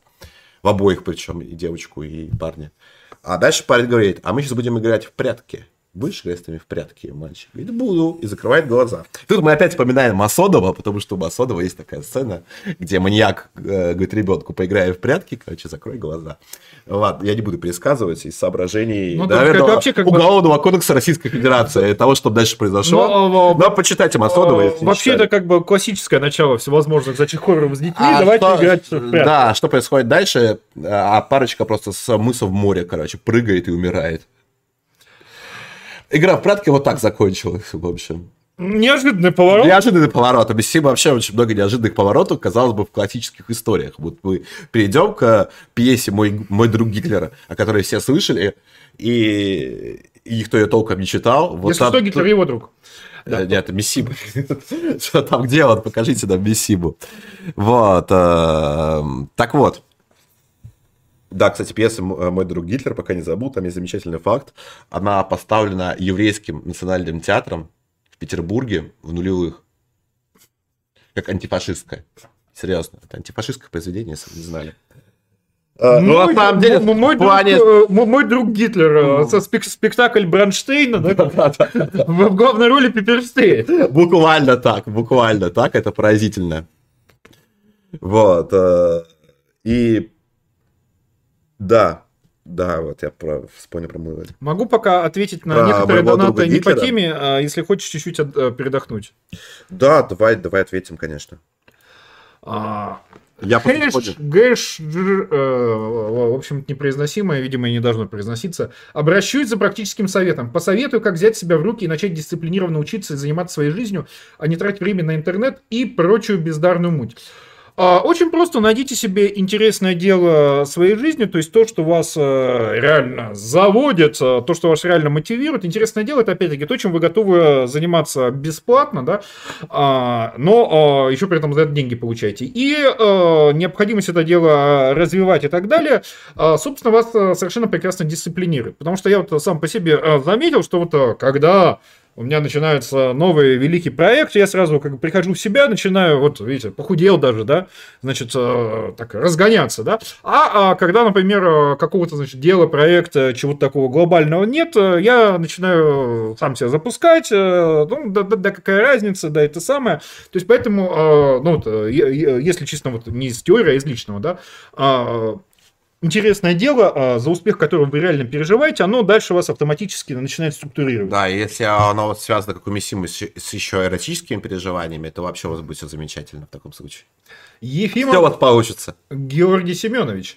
А, Егор, что скажешь про а, как нам обустроить якутов а, на спутнике? Правильно я понимаю, что при приходе к власти русских националистов они будут применять такие радикальные методы против нас, якутов? Спасибо. Я, а, я честно говоря, не помню а, дословно а, текст про как нам обустроить якутов на спутнике, но, насколько я помню, там никаких радикальных предложений не было и быть не могло. Ну, то есть там каких, не знаю, депортации, убийств, этнических чисток, а, принудительной ассимиляции, все такое прочее. Поэтому не могли бы вы уточнить э, вопрос, а именно, что вы подразумеваете под радикальными методами. Мисима Фукусима отправил 500 рублей. Спасибо. Спасибо. Свят, если Егор удерживает вас против вашей воли, проведите левой рукой по волосам. Нет, не удерживает, все, все в порядке. А, господа, напоминаю, что донаты, вопросы, пожелания, предложения, проклятия, угрозы можно и нужно а, ссылать, набрав carstream.tv. Особенно обращаюсь а, к господам из бесплатного YouTube-чата. Вот они там, значит, рассуждают про наследственную аристократию и все такое прочее. Я могу как бы с огромным удовольствием в перерыве между сегментами рассказать про то, как была устроена система наследственной аристократии в Российской империи, если вы зададите вопрос донатиком. carstream.tv. Ну что, Свят, готов дальше продолжать? Э, да, готов. Всегда готов. Если вам нравится, что вы слышите, поддержите наш проект рублем, оформив подписку на царь.чат. И дальше как раз э, Мисима становится учеником как раз Исунори Кавабата, первого Нобелевского лауреата по, по литературе японца. Причем э, вот в правых и ультраправых кругах к Мисиме были претензии во многом из-за этого. Почему? Потому что он, по сути, покинул школы японских романтиков, но, правда, там половину школы запретили после войны, другая половина вскрылась, и, в общем-то, покидать было особо не, некого и нечего. Вот, и, в принципе, ультраправые были после войны, понятно, в каком состоянии, в каком положении э, в Японии, и в это время Бисим как раз пишет довольно нейтральные в политическом смысле вещи. Вот. И это принято ему предъявлять, но, с другой стороны, если бы э, непонятно, непонятно вообще, кому э, примыкать буквально, потому что половина людей вскрылась, половину, в общем, э, запретили, половину, ну, то есть все, их разогнали, всех японских романтиков, появились японские коммунисты. В общем, их вышли, они вышли из тюрем как раз, потому что японские коммунисты все сидели в это время в Зиндане. Коммунист значит уголовник. Да, вот и император Хирохита также считал, в общем. И, в общем-то, Мисима впоследствии тоже так же считал и говорил это неоднократно.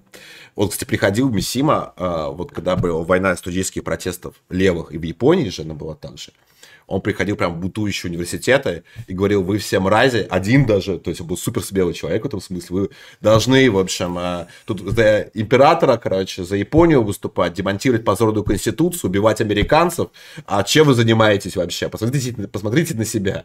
Ну и в чем Мисима был неправ? Да, и в чем Мисима был неправ, вот.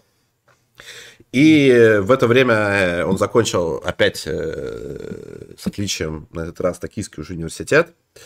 Э, на работу в токийский банк его не взяли по состоянию здоровья. То есть его не взяли по состоянию здоровья. Как у него было здоровье, ну ладно, на фронт не взяли, бывает. Его но, взяли в банк.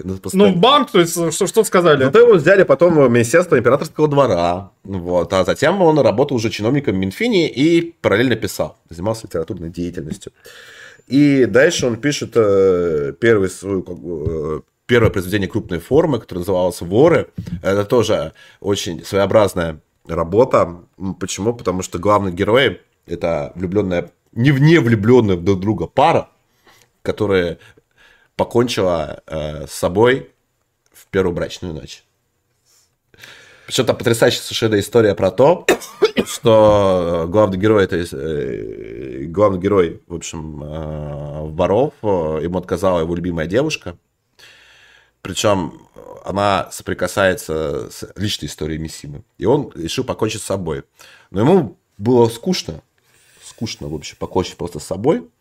И он нашел другую девушку, которую бы отказал другой мужик. И они, в общем, э, на фоне вот их личных проблем сошлись и решили коллективно умереть. И поэтому они поженились и празднично, в общем, покончили коллективно друг с другом. Вот такое произведение. Слушай, как, а, слушай какие-то у него одинаковые финалы. Э, как, нет, как это? Нет, как конец нет. немного предсказуем.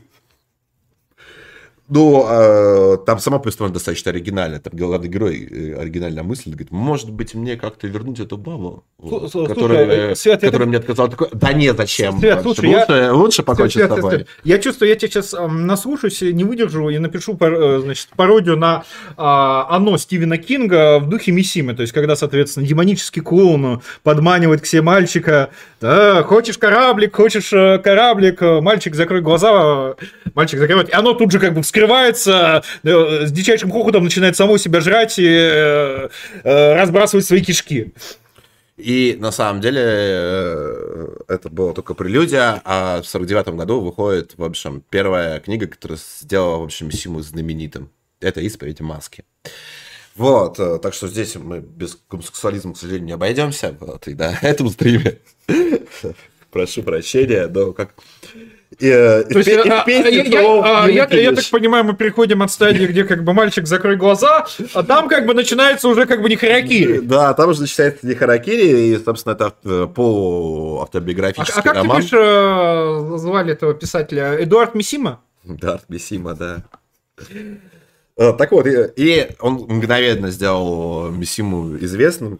Почему? Потому что вообще тема гомосексуализма, вот об этом часто пишут в различных аннотациях и критике, то, что она была табуирована в Японии, она не была табуирована в Японии. Более там, там гей-клубы существовали даже 30-е годы в Японии, поэтому да, сразу плюйте в лицо людям, которые эту чушь пишут. Ну да, и господа, вот. если вы смотрели предыдущий, предыдущий стрим, стрим то... про Хагакуры, Бусидо а, и а, самураев, то мы уж не будем пересказывать, но посмотрите, ссылка будет в закрепленном комментарии после стрима. Там вот про гомосексуализм в Японии. Скандальность этой истории была не в том, что тема табуирована, а в том, что они ней было не принято говорить публично вообще, то есть это существовало. К ну, как бы на самом деле спокойно. это называется табуирование. Нет, э, на самом деле в Японии, в принципе, выражать свои чувства, особенно, э, особенно чувства, касающиеся интимной жизни, и писать об этом, причем про себя буквально, считалось, мягко говоря, неприличным.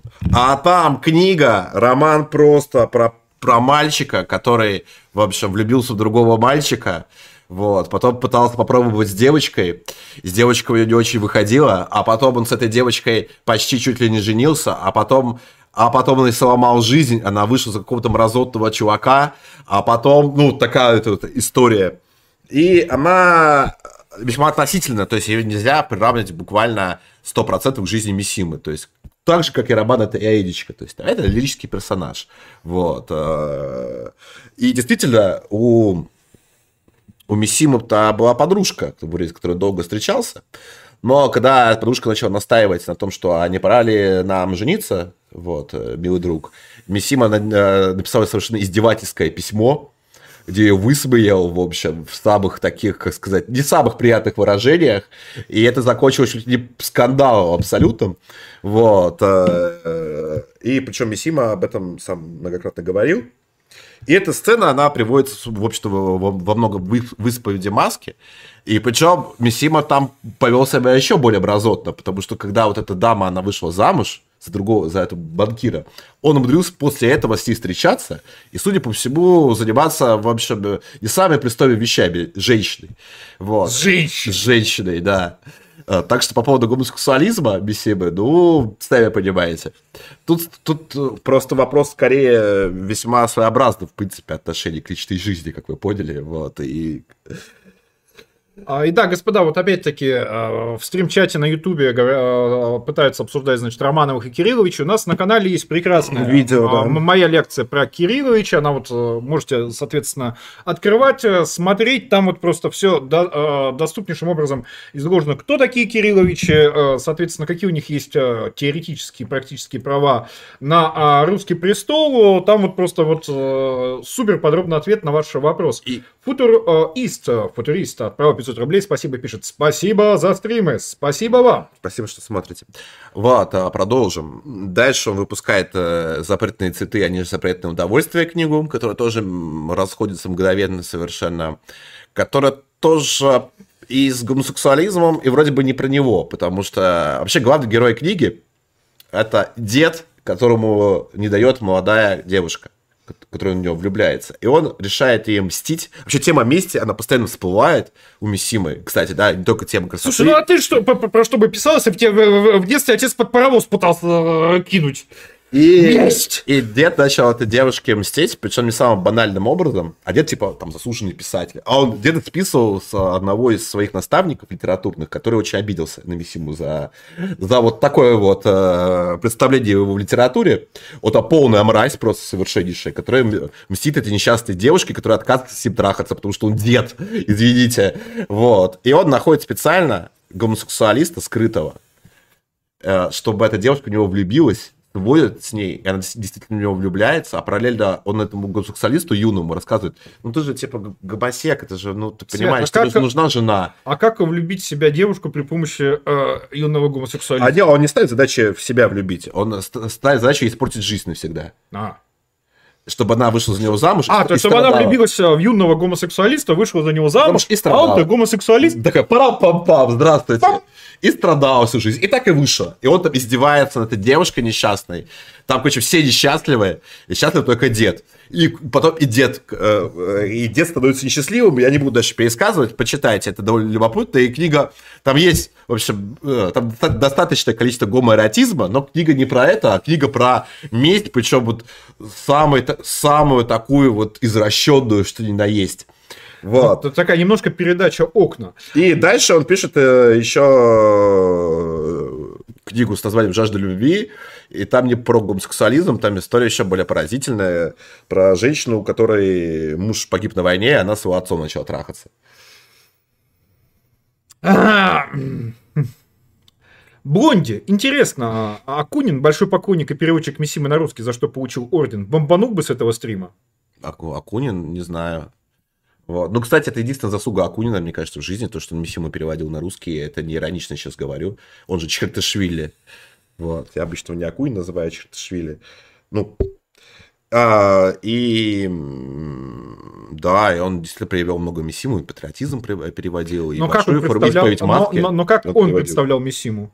А, насколько, так сказать, образ, а, который Миссими пытался, пытается создавать Акунин, ну, там, в том числе в публичных выступлениях, там, знаешь, каких-то, соответствует, соответственно, тому, что ты рассказываешь. То есть, насколько настоящий ну, конечно, Миссима ну, противоречит ну, Миссими в изложении Акунина. У Чикаташвили не было монархистской и националистической оптики, хотя Миссим был э, националистом и монархистом, и Акунин ретуширует под то, что под то, а, что Мисима просто был, типа, эпатажный человек, и он так эпатажно решил выступить, типа, стать нацистом, спороть себе живот. Просто такой эпатажный. Ну, все эпатажные люди так делают, да? Эпатажно пытался уйти на фронт во да, время войны. Ну, эпатажно, в общем, троллинг. военный троллинг. Произошел троллинг, в общем. Вот так Акунин да, его представляет. Я да. думаю, наверное, у Акунина все Мисима предстает э, в его изложении таким, знаешь, э, нервическим еврейским мальчиком. Э, интеллигентом, да, интеллигентом. Со скрипочкой. Абсолютно. Просто вместо скрипочки катана. Вот ты, ты, Небольшая разница. Ты даже не читал, но ты правильно все ловил. На самом ну, деле. А, я как Бакунина читал, как он, а, значит, э, историю Российской империи излагает. Э, я фрагментарно читал, это, это жесть, это пиздец. Да, то есть я, я, я, так сказать, его оптику более-менее представляю, и поэтому, соответственно,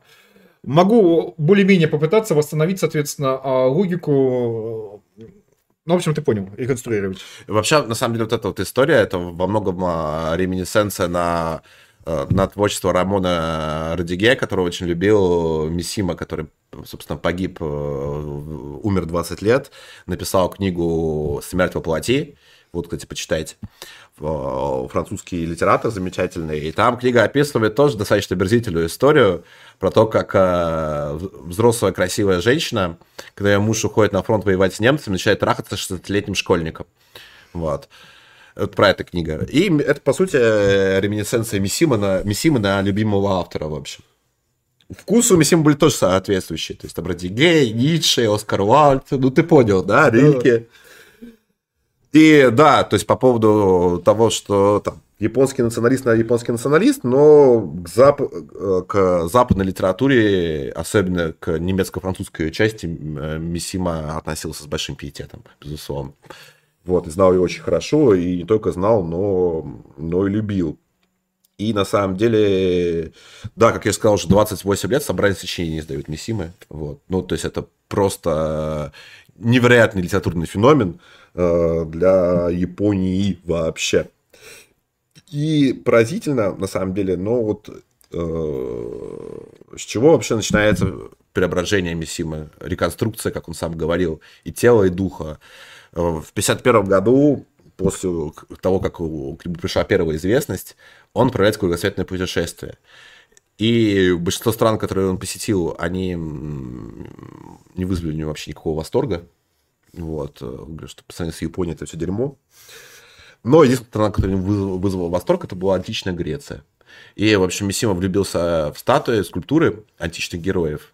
И решил стать таким же героем. И тут же вот он приезжает и, и начинает э, полную реконструкцию, э, да, устраивать реструкцию своего тела. В общем, то есть сначала он занимается плаванием, потом он становится бодибилдером, потом... Э, Потом он становится бойцом э, кенда, потом становится боксером, э, он активно качается. Более того, Мисима, его фотография, попала, в общем, э, в местный японский толковый словарь, и под словом бодибилдинг была его фотография. И он очень этим гордился и всем показывал. Это совершенно поразительно. И дальше, дальше да, кстати, вот важный момент. Давай вот на жену мы переключим, пока мы на бодибилдинге находится, находимся. Вот там у нас есть... Да, вот. Вот, ты переключил. От... Отлично. Дело вот в чем, что сам Мисима... С Фукусимы. С Фукусимы, да. Он э, в 58 году он женится на даме Йока Сугуями, она была дочь, художник, э, дочь художника. Сами Сима об этом поводу сказал, что я специально выбрал дочь художника, потому что она не стоит никаких иллюзий, каким есть настоящий художник в реальной жизни. И действительно, там дама, она там хлебнула сполна, вот, э, Йока да, как вот Джона Леннона, у него тоже была жена Йока, так и Миссимы. С Миссимой, потому что там был полный праздник жизни для нее. У них было двое детей, э, да, кстати. Для всех остальных людей, которые считают, то, что Миссима это главный гей-писатель, да, у которого было двое детей, и один из э, детей впоследствии, сын Миссимы, стал довольно известным в Японии промышленником. То есть он не стал литератором, сделался состояние, все замечательно у человека было. Видимо, а, ну, как бы не хотел быть как папа, а папа его, видимо, тоже на поезда водил смотреть. Смотреть, бросать. И э, она рассказывала совершенно потрясающую историю про Миссиму, когда он увлекся, собственно, бодибилдингом. Миссима устроил себе качалочку дома и начал водить своих друзей качаться, а потом приглашал фотографа, и чтобы он снимал, короче, кучу обнаженных качков. Ну, не нашел в трусах. Гачи-мучи начали. Гачи-мучи полное, да, началось дома твориться. И жена как-то пришла с работы пораньше, увидела все это представление, буквально всех разогнала. Вот, сказала, что это... Пидорасты, пидорасты, пидорасты, петухи, ко-ко-ко, пошли! Что здесь за пидорсия происходит, и просто всех выгнала. Вот, и больше Абисиба так не делал, сказал, что я все, я больше, я успокоился, так больше не будет. Вот, она говорит, ну хорошо, ладно. Вот. Заходит такая жена Миссима и так, дорогой, а с каких это пор мы живем в петушатнике? Да, и там еще была потрясающая история, то, что реально, когда у меня жена была беременна, он а, Мюсима ходил с приятелями по, по, япон... по токийским гей-барам, и он объяснял, я книгу новую пишу, это не для книги надо. Это не нужно. Причем там нет подтверждения, что у него там были какие-то любовники, но он просто ходил посмотреть. Он говорит, мне нужно для книги это. Это не думайте ничего плохого. Жена говорит, так, короче, я тебе запрещаю больше ходить по... Да, пиши книгу о другом чем-нибудь, напиши, пожалуйста. Вот. Там про рыбок, я не Не стоит ли тебе... Про дябликов каких-нибудь. Написать книгу о какой-нибудь другой теме, пожалуйста. Вот. Чтобы ты вот ходил на зябликов, смотрел. Да, а не по гей-барам токийским шлялся с своими корешами, вообще. И не устраивало тут гчебучие, в общем, у меня дома. Вот, а причем э, Мессиба любил при этом свою жену, он, говорил, ну, он такой, ну ладно, хорошо, напишу, э, напишу о чем-нибудь другом. И, правда, и написал о чем-нибудь другом. Он э, написал, наверное, самую, самую известную книгу, и это, это роман, один из самых популярных э, японских э, произведений до сих пор в мире. «Золотой храм», пишет Мисима. Э, Причем он вдохновляется событием, которое произошло, «Золотой храм» пишет в 56 году, История произошла в 50-м, не так давно, и она очень впечатлила Мисиму. Сгорел храм, одна из местных японских достопримечательностей, храм Кинка Зудзи. Это был архитектурный памятник XIV века, он же Золотой храм. Его спалил сумасшедший больной монах. Вот, и он пытался, попытался там же у пылающего храма самоубийцу, у него ничего не вышло. Эта история Мисиму очень впечатлила. И он пишет э, «Золотой храм», большую форму, причем ему написание потребовалось несколько месяцев. Вообще, Мисима писал очень много, он был очень дисциплинирован в этом плане. Э, и всегда почти набило. То есть он очень редко вводил правки в свои собственные тексты. Единственное, его смущали его переводы, иногда на английский в частности. И в переводы он вводил правки, а на японском нет. Кстати, вот... Тут вспоминается сразу Достоевский, который э, тоже практически не редактировал свои э, тексты.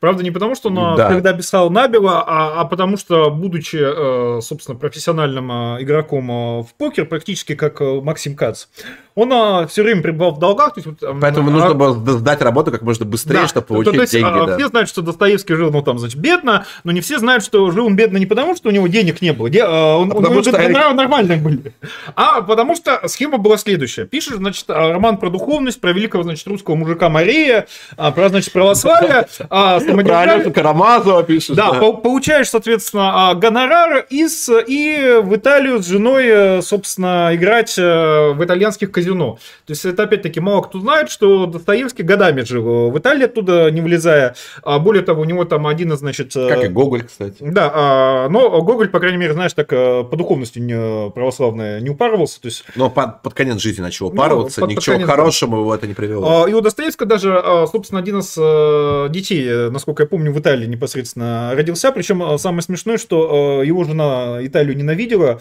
потому что они там жили бедно, а жили бедно они, собственно, потому потому что все деньги на про это самое. Но продолжай. А, так вот, э, и главный герой лица, ну, роман написан от первого лица. Главный герой это, опять-таки, монах Мизугути, заикающийся, дефективный, которому когда-то давно отец рассказал о том, что нет ничего прекраснее золотого храма на земле, что это самое красивое, что есть на земле. Вот, и у него было... И, наконец-то, этот э, монах, он смог увидеть этот храм, и первое впечатление было то, что это просто какая-то ветшалая какая-то конструкция, стрёмная, некрасивая, яркая, и отец ему соврал. Но не соврал. А, в итоге э, этот главный герой Мидзагути, он начинает э, ехать головой, вот, потому что ему начинает мерещиться этот храм. И он влюбляется в храм буквально золотой храм и не может без него жить. И, и, и у него случается помешательство, он решает, что это самая красивая вещь на земле. А чтобы стать по-настоящему свободным, что нужно сделать? Правильно, уничтожить то, что ты больше всего любишь, потому что ты от этого больше всего зависишь. И, в общем, э, главный герой э, сжигает золотой храм свой, да. Он пытается тоже, как и в реальной истории, покончить с собой, потом решает э, себя не убивать. Э, и это довольно мрачное произведение во всех смыслах, потому что там главный герой буквально душевно больной, который одержим буквально почти до сексуальной любовью к этому самому храму. Вот. И потом его убивает сжигает и становится по-настоящему свободным. И, типа, зафиксировал красоту вечности, как э, пишет потом Мисима, литературный, главный литературный критик Японии а Хидео Кабаяти на тот момент сказал то, что это чрезмер... слишком талантливая книга и крайне опасная книга, в общем, потому что некоторые люди воспримут ее буквально, вот, и что они потом начнут делать после таких произведений Мисима, который восхищается вандалом, который в реальной жизни сжег храм, потому что он был ёбнутым. В общем, большой вопрос. Но эта книга стала шедевром, э, признанным шедевром японской литературы, э, переведена на уйму из самых разных экзотических языков. Кстати, по поводу переводов. А, Свет, простите, перебью. А, просто про влюбился в храм, это, а, ну, как бы то, что 50 лет назад была литература, сейчас это жизнь, потому что как раз в Портленде не так давно был случай, когда, собственно, женщина попыталась выйти замуж за, собственно, кирпичный склад сказав, что так как, э, собственно, гендер это там состояние души, все такое прочее, то вот, э, соответственно, вот, э, знаете, всю эту шутку про вертосексуала, да, а женщина буквально сказала, что вот она, соответственно, домосексуал. Домосексуал. Да, то есть вот, соответственно, вот это там какой-то у них исторический старый кирпичный, значит, склад, это вот она, соответственно, испытывает к нему романтические чувства, и кто вы все такие, чтобы, соответственно, запрещать любящим, соединяться двум любящим сердцам, тем более, что а, склад вроде бы не против, но, по крайней мере, молчание – знак а, согласия. Поэтому то, что а, было а, историей про психа, сейчас это... Реальность, да? А, сейчас, это на, сейчас это буквально новостная заметка. Причем самое смешное, что женщина, сумасшедшая так и не признана. Да, да, да, да кто ж признает. Причем поразительно то, что по поводу переводов, да, э, сам Миссима говорил то, что с японского не стоит его книги переводить, а его книги стоит переводить с американского английского, потому что он читал переводы своего друга Джона Неттона, который потом писал про него биографию. Он говорит, они хорошие, я вот прочел, все там нормально переведено, так что переводите с него, как бы не мучайтесь с японским, в общем. А то я типа, читал другие переводы, они отвратительные. Вот, вот берите и переводите там на русский, немецкий, какой хотите. Так вот, э, это, кстати, э, Чикатишвили тоже, это привет. Вот, как говорил сам Бесиба по поводу по поводу своих переводов.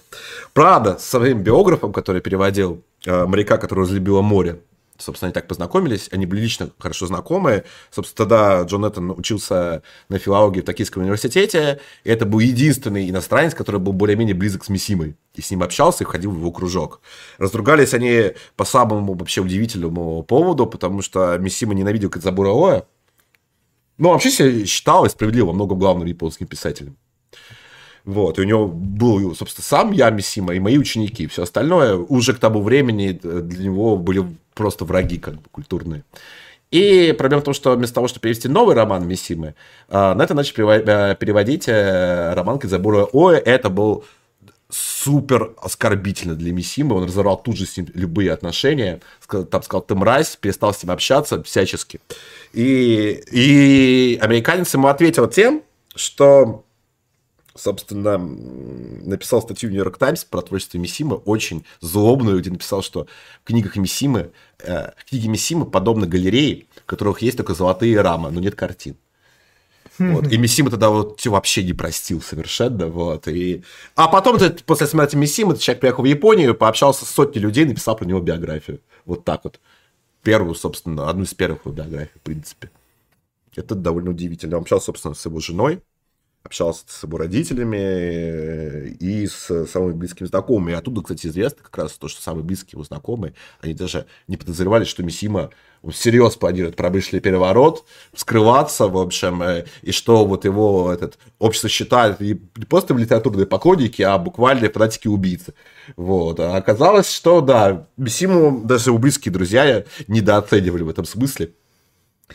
И дальше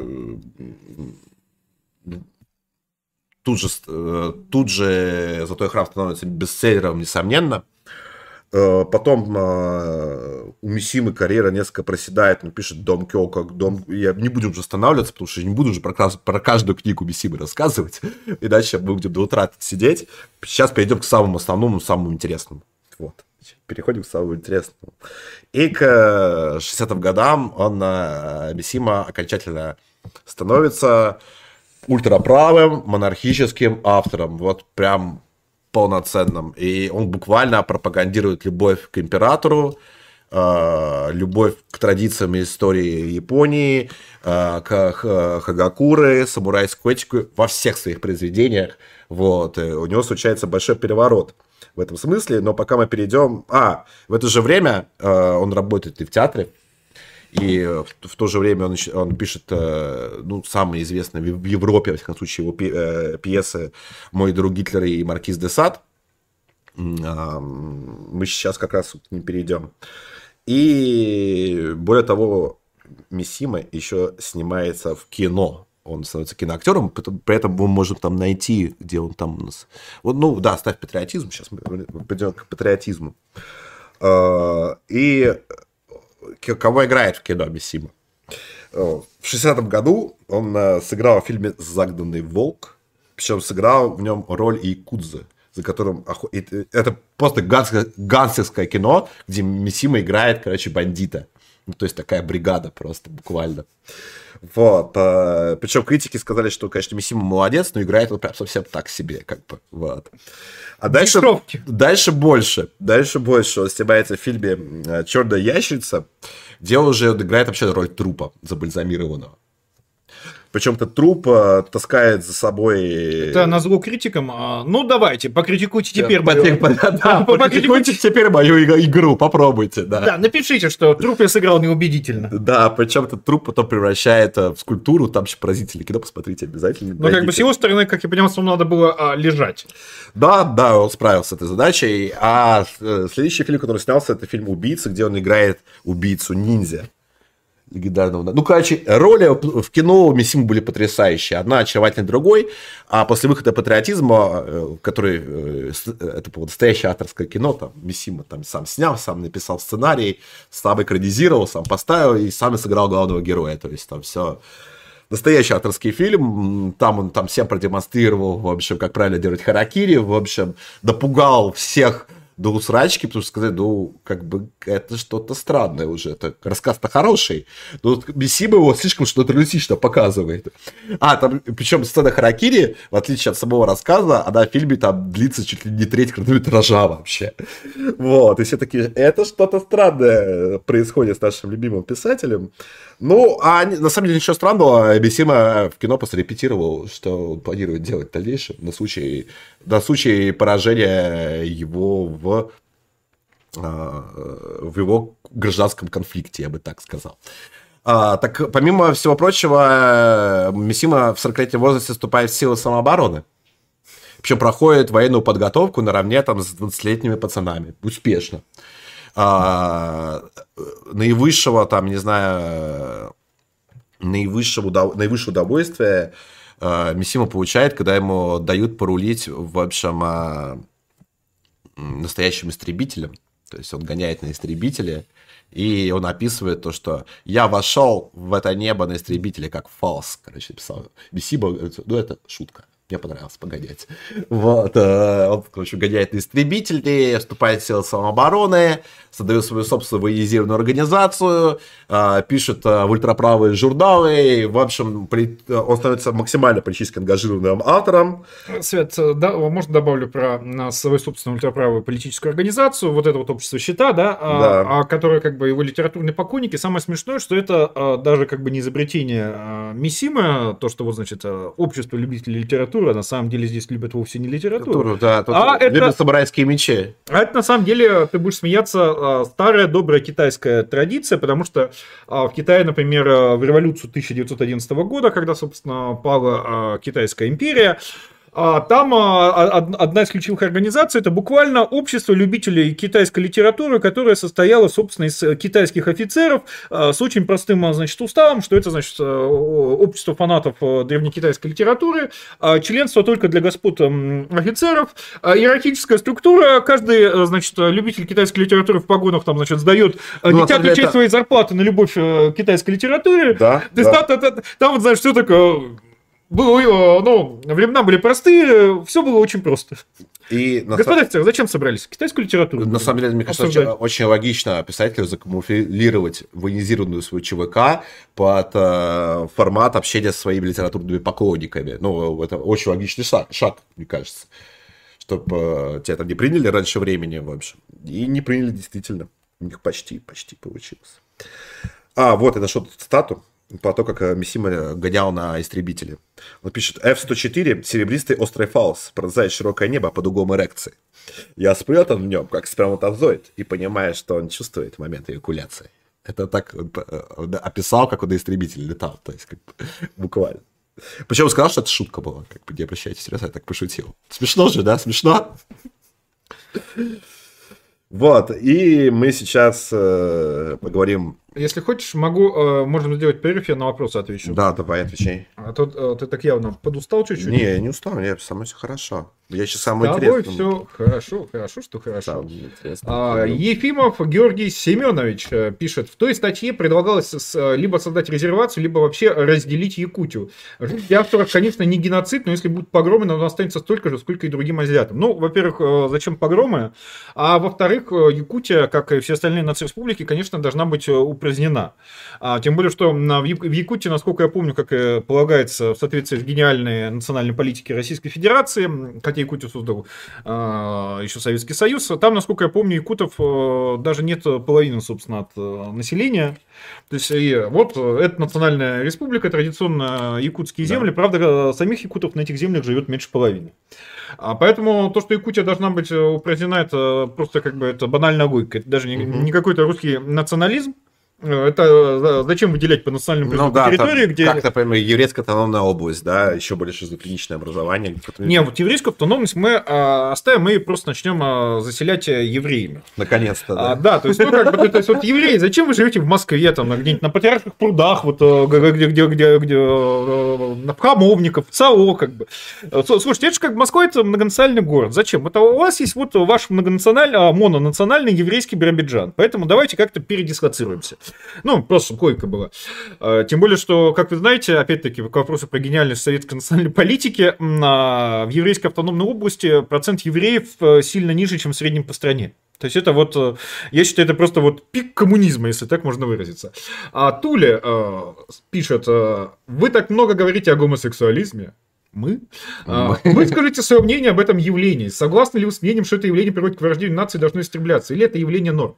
А, я считаю, что взрослые люди могут э, делать что угодно в своих спальнях, а, но при этом все это не надо пропагандировать. Причем я раньше реально смеялся над выражением пропаганда гомосексуализма, да, и любил говорить, что покажите мне жертв пропаганды гомосексуализма. Ну, чтобы вышел человек и сказал, знаете, я вот раньше, значит, девочек любил, а тут, значит, посмотрел там Панасенкова, и вот, значит, что-то как-то на мальчиков потянуло. Прочитал историю, настоящую историю как войны 1812 года. Да, да, да. И, и, соответственно, вот, но вы знаете... И началось, а, это началось. А, пока не пришли новые статистические данные штатов, а, где эти самые жертвы гомосексуализма, пропаганды гомосексуализма, а, буквально оказались. Потому что, значит, молодому вот а, поколению да. американцев, там, при том, что там до этого, значит, как геи, у них идентифицировались, ну, там что-то процентов 5 населения, ну, так, а, средние цифры, как а, везде в мире. Угу. А в новом поколении у них как а, небинарными этими самыми, ну, короче, не гетеросексуальными, а уже определяет себя 25% молодежи или даже под 30.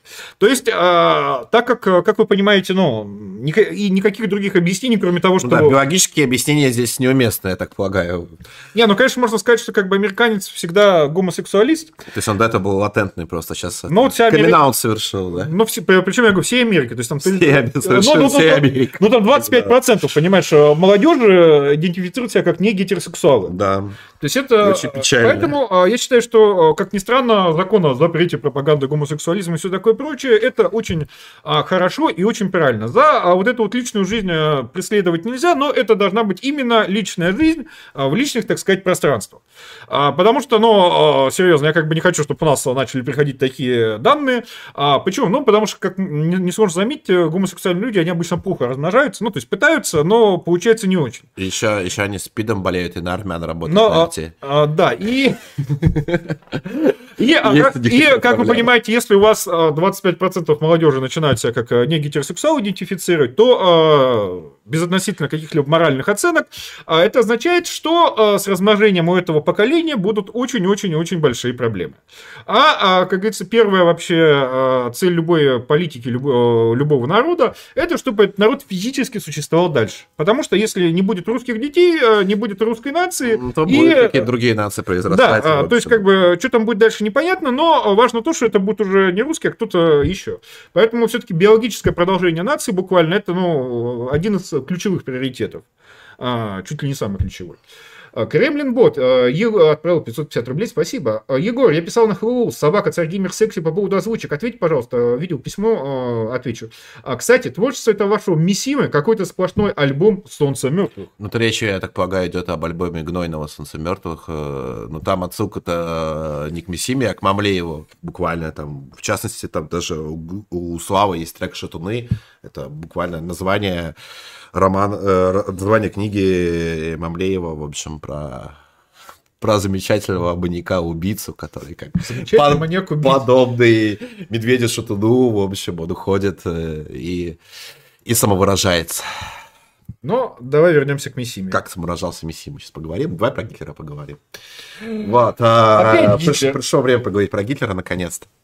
Мы давно по нем не говорили совсем. Да, минут 15 мой друг Гитлер, да, э, как так получилось, что пьесу Миссимы ее одновременно считает и фашистской, и антифашисткой, то есть, да.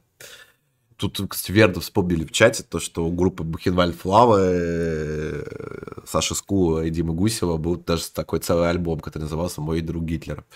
Вот. А я, кстати, на интервью, когда брал у Скул интервью, спросил, а ты, типа, как относишься вообще к пьесе? Там? Он говорит, да никак и не отношусь, просто, типа, прикольное название, бы решили, ну, да. бы решили, типа, уродов там всяких потравить, чтобы их бомбило, в общем. Вот, я говорю, понятно. Так вот, о чем мой друг Гитлер пьеса? Они часто вспоминают, но мало кто ее читал. Как, как редко бывает подобными произведениями. А, это тот случай, когда название оказалось слишком удачным и слишком да, за, за, запоминающимся. В общем, глав, э, главный герой э, пьесы э, это, собственно, Эрнст Рем.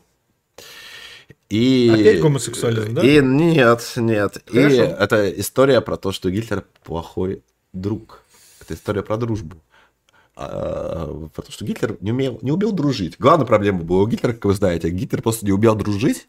Вот. И Миссима совершенно... За, это, за это-то его и судили. Уга... Да. Ну, его не судили. Вот. Я хотел сказать, к счастью или к сожалению, ладно, не буду давать оценок а то мы сейчас наговорим. А, так вот, э, и Миссима, ну... мягко говоря, самым небанальным образом пытается раскрыть личность Гитлера. Э, я ни у кого подобного не встречал подхода. Он раскрывает, во-первых, там Гитлер как персонаж это вообще не политическая фигура, а вот человек, там совершенно личностный конфликт. И он раскрывает, как эта история о дружбе Рема и Гитлера.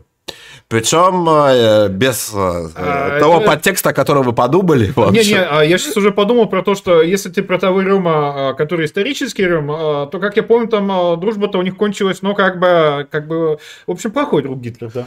Плохой друг Гитлер, и, и, и повествование ведется буквально накануне э, Ночи длинных ножей. И... Ну, очевидно, что не после. Да, да, да, после там уже разговаривать было бы не о чем немножко. И главный персонаж, это, собственно, Рем, Гитлер, э, Круп, кстати, один из героев, а, и Штрассер.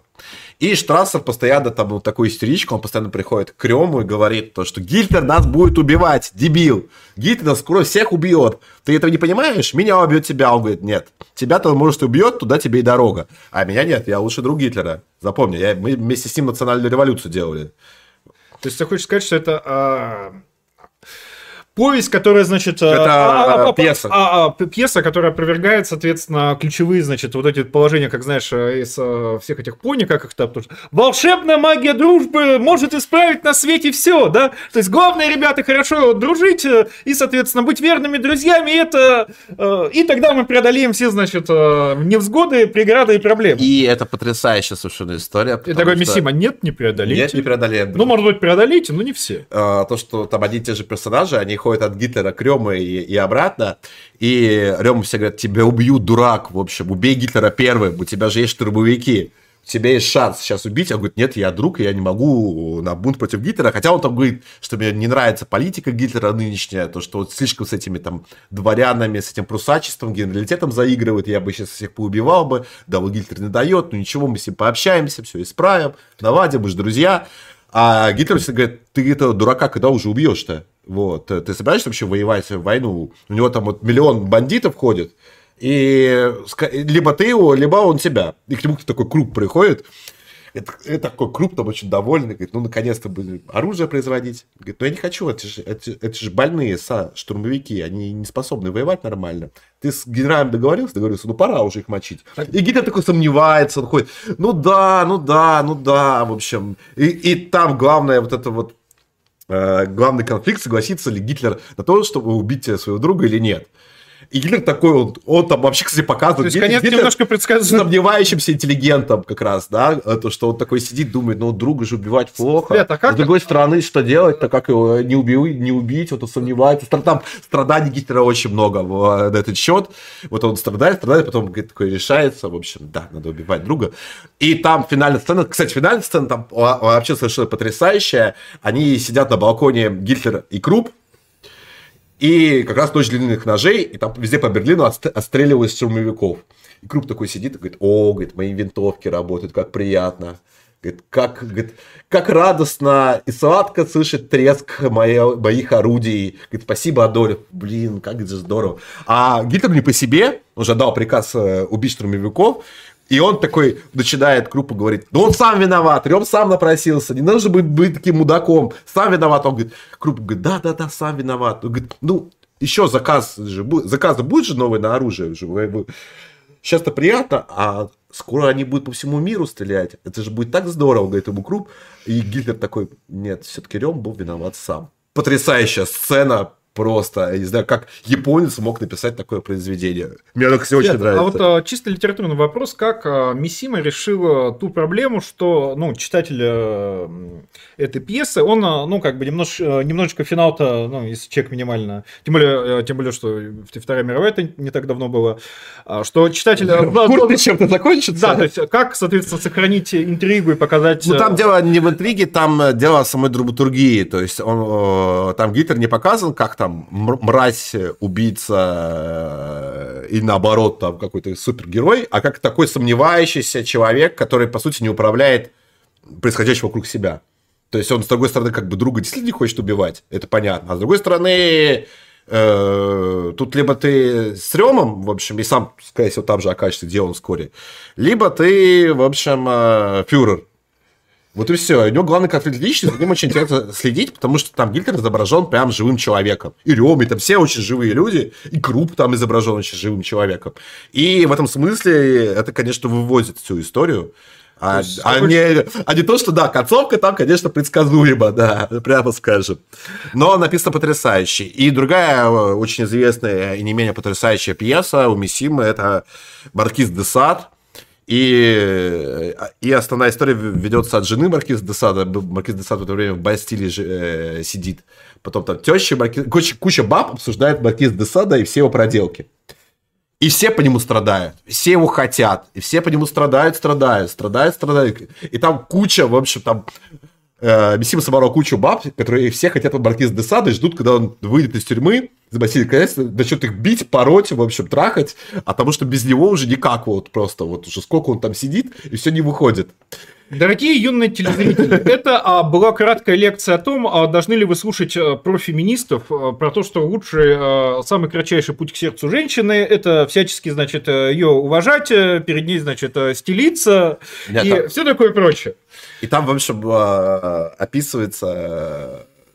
Э, и там разочаровывающий конец, Десад выходит из Бастилии, приезжает там к э, своей этой бабе, она на него смотрит и говорит, ой, фу, ты какой-то грязный, весь вшивый, еще обрюз. Из тюрьмы. Еще обрюз. Говорит, а я думаю, ой, ты так просидел, еще постарел, и проплешины у тебя какие-то. И, э, и там что-то Десад такой, ну да, нужно кого-то, говорит, и буду с тобой разводиться, типа, иди ты в жопу. Говорит, ты еще маньяк еще, как бы, как говорят. А до этого всю историю она рассказывает, как она его хочет, в общем, и каких позах. Вот. Э, потрясающее произведение, обязательно обязательно прочтите. Заодно, видите, вот история про женскую... Э... Верность, э, да, и на чем она строится. Да, эротическом влечении, буквально сексуальном. Когда она заканчивается, эта верность заканчивается вместе с ним. Ну, не всегда, конечно, но зачастую. И Миссима, кстати... Нет, ну, слушай, как, как обидно. Выходишь такой из тюрьмы, что ты как-то стал хреново... Ты выглядишь плохо, что, ты после отсидки как-то, знаешь, как-то не, го, не гоморненький. Да, выглядишь как-то ты не очень. И что на это как бы сказать? После Бастилии, в общем, выглядишь ты не очень. Ну и мы сейчас вернемся, наверное, к, э, не то что главному, но одному из самых известных произведений, произведения малой формы. Я просто не брал уже там «Золотой храм», чтобы его разбирать. Или там «Исповедь маски», просто потому, из-за объема просто, да. А просто э, дадим слово Миссиме немножко, да, а то мы про него много рассказываем, но э, в отличие от предыдущих стримов очень мало его цитируем. И чтобы показать вообще, кем был Миссима, что это был за человек, давайте откроем патриотизм, потому что это как раз книга, это рассказ, который лучше всего отражает а, про что Мисима, его взгляды и идеи на мир. Если вам нравится, что вы слышите, поддержите наш проект рублем, оформив подписку на царь.чат. И книга, в общем, диспозиция. А, речь идет как раз о событиях февраля 2006 года, о которых я говорил в начале стрима о попытке военного национал-социалистического переворота в Японии, где буквально молодые офицеры японские а, начинают э, по договоренности убивать ведущих министров страны во славу императора, который их туда назначил. Да, я, так, я понимаю то, что вот ход японской мысли, вот он весьма сложный и загадочен. Но, тем не менее, по славу императора они настаивают на реставрации. А если что, это правда. Это буквально история, да. Да, то есть это, это не художественный вымысел, а это, скажем так, художественное описание реальных исторических событий, потому что 30-е годы в Японии можно назвать э, э, свинцовыми 30-ми, да. поскольку там действительно расцвел ультраправый терроризм. А, более того, там... А, Во славу императора. Более этом. того, там была борьба между партией моря и, соответственно, партией суши, иначе говоря, между военно-морским флотом, который стоял, понятно, да. за морскую экспансию, и между армией, которая хотела, соответственно, завоевывать завоевывать континентальный Китай, и морские и сухопутные офицеры еще и друг друга не любили. Причем восстание, как раз э, февральское восстание 36 года э, молодых офицеров не поддержал военно-морской флот, а часть армии поддержала. Более того, даже высокопоставленные там, генералы, они высказывались поддержку восстания, но очень осторожно. Они все ждали реакции императора. Вот, какая она будет. Причем они уже умудрились к тому времени захватить э, центр Токио, парламент, Министерство внутренних дел, чуть не убили премьера, убили министра печати, убили чиновников поменьше. И все ждали, как отреагирует император на все это дело. А император отреагировал, назвав их мятежниками и приказав им сдаться. Но вот. а, вообще, как ты знаешь, э, довольно как бы э, ожидаемая реакция, да. Э, что а, если эти министры поставлены императором, то, ну, как бы, наверное, это решение императора. Но смешно, смешно. То есть это как, представьте, у нас 905 год, только, соответственно, министров и губернаторов убивают не, не... не левые террористы, а черносотенцы. Представляете, да? Причем, причем военные черносотенцы. И, и дальше главный герой Мисима, Мисимы, э, это подпоручик гвардейского транспортного батальона Синди Такаяма. Ему приказывают э, подавить восстание. А там все его друзья участвуют в этом восстании. И они его не пригласили в нем участвовать по той простой причине, что он буквально на днях, совсем недавно, женился на молодой прекрасной жене Рейка. И он э, тут рассказывается, в общем, то, что они вообще до свадьбы были незнакомы. И у них там... И там Мисима, он э, описывает примерно, как они там выделили, там любуются им, любуются ей, там пишет какой-то плавный изгиб бровей, большие глаза, тонкий нос, полные губы. И все в таком же духе. И начинается с, с того история вот, то, что вот тут же первый моральный конфликт, он с самого начала, он понятен. То, что либо главный герой поддержит своих друзей и пойдет э, наперекор присяги, и поддержит восстание вместе со своими частями, либо, либо будет сам их убивать физически. И немного там отматывается назад. История, в общем, э, суть в чем? Что когда они женились, это вообще японская традиция старая. Это не то, что это, это была просто удивительная семья. По старой традиции невесте всегда дарят кинжал. На случай того, ну, в самурайских семьях, конечно, не крестьянских, на случай того, бесчестия она должна убить себя. Или в случае харакири мужа она должна убить себя. Вот, а, а здесь э, тоже описывается вся эта сцена. Потом муж первой брачной ночью переспрашивает, ты там готова, в общем, себя резать, если что? Она говорит, готова, я же самурайская жена. Он говорит, прекрасно, обожаю тебя, там, твое тело, упругие грузи, целомудренные, неприступные. И все в таком духе. Вот, они там трахаются и, и, и, и счастливы абсолютно. И дальше... И в чем история? Мисима описывает э, нравственный идеал семьи, между прочим, да, как известный Сибиедин Мисима, вот. Он сказал, как, как, каким э, должна быть идеальная семья японская. Отношения э, супругов зиждились на глубокой нравственной основе, ведь закон установлен императором, между прочим, гласил, муж и жена должны жить в полной гармонии. Рейка никогда ни в чем не перечила мужу, ни разу не возникло у поручика повода быть ей недовольным. В гостиной первого этажа на алтаре стояла фотография императорской фамилии. И каждое утро, перед тем, как поручик отправлялся на службу, молодые низко кланялись портрету императора. Рейка ежедневно... Ну, тут, в общем, все понятно, что за автор. Вот. Я о чем. Рейка ежедневно поливала священное дерево Сакаки, росшее в катке перед алтарем. Перед алтарем, собственно... Свет, простите, вновь перебью, пытаюсь представить э, в классической русской литературе, значит, э, такую вот сцену, а, чтобы, значит, э, автор э, классический русский писал, вот, значит, про идеал семьи, который с утра, значит, кланяется портрету императора, причем писал бы важный момент не иронично, то есть... А это нет, тут нет вообще никакой иронии, он так, говорит, так, что я, так должно Свет, быть. Свет, да. Свет, так я понял, что так должно быть, я понял, что у него иронии нет. Я говорю, что я в русской, классической русской культуре дореволюционной не могу представить такой идеал семьи, описываемый автором без иронии, издевательства а, и, и, и, и какого-то подхихикивания. Но продолжаем. Да, жена должна быть полностью преданной и верной мужу, муж должен быть полностью верным преданным императору. Вот там очень простая формула, ей нужно следовать.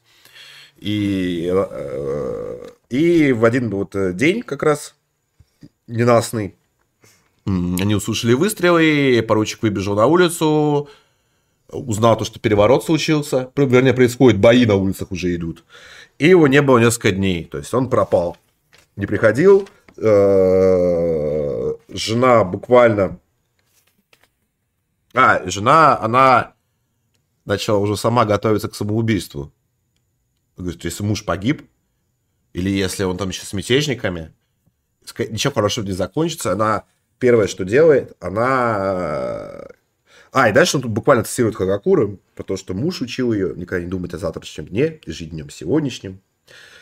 И дальше она просто все свои вещи э, раскладывает по полкам и пишет фамилии подруг, э, кому какое кимоно отдать после смерти. Вот чем занимается жена и, и ждет мужа в это время. И да, она из сводок узнала то, что новостных, что среди лидеров переворота лучшие друзья ее мужа. Я говорю, точно, точно все, все закончится плохо. И в итоге приходит муж там через несколько дней, то есть там грязный, понурый, э, она ему поклонилась, он даже не заметил, очень устал, отстегнул саблю, пришел э, и начинает ей говорить. Во-первых, он сначала огорчен, говорит, что я ничего не знал, меня не позвали, вот там вот все мои друзья, я вот не принял участие. Э, вот теперь вышел высочайший скрипт императора, объявлявший их мятежниками. И я буду обязан повести на них своих солдат. Я этого сделать не могу.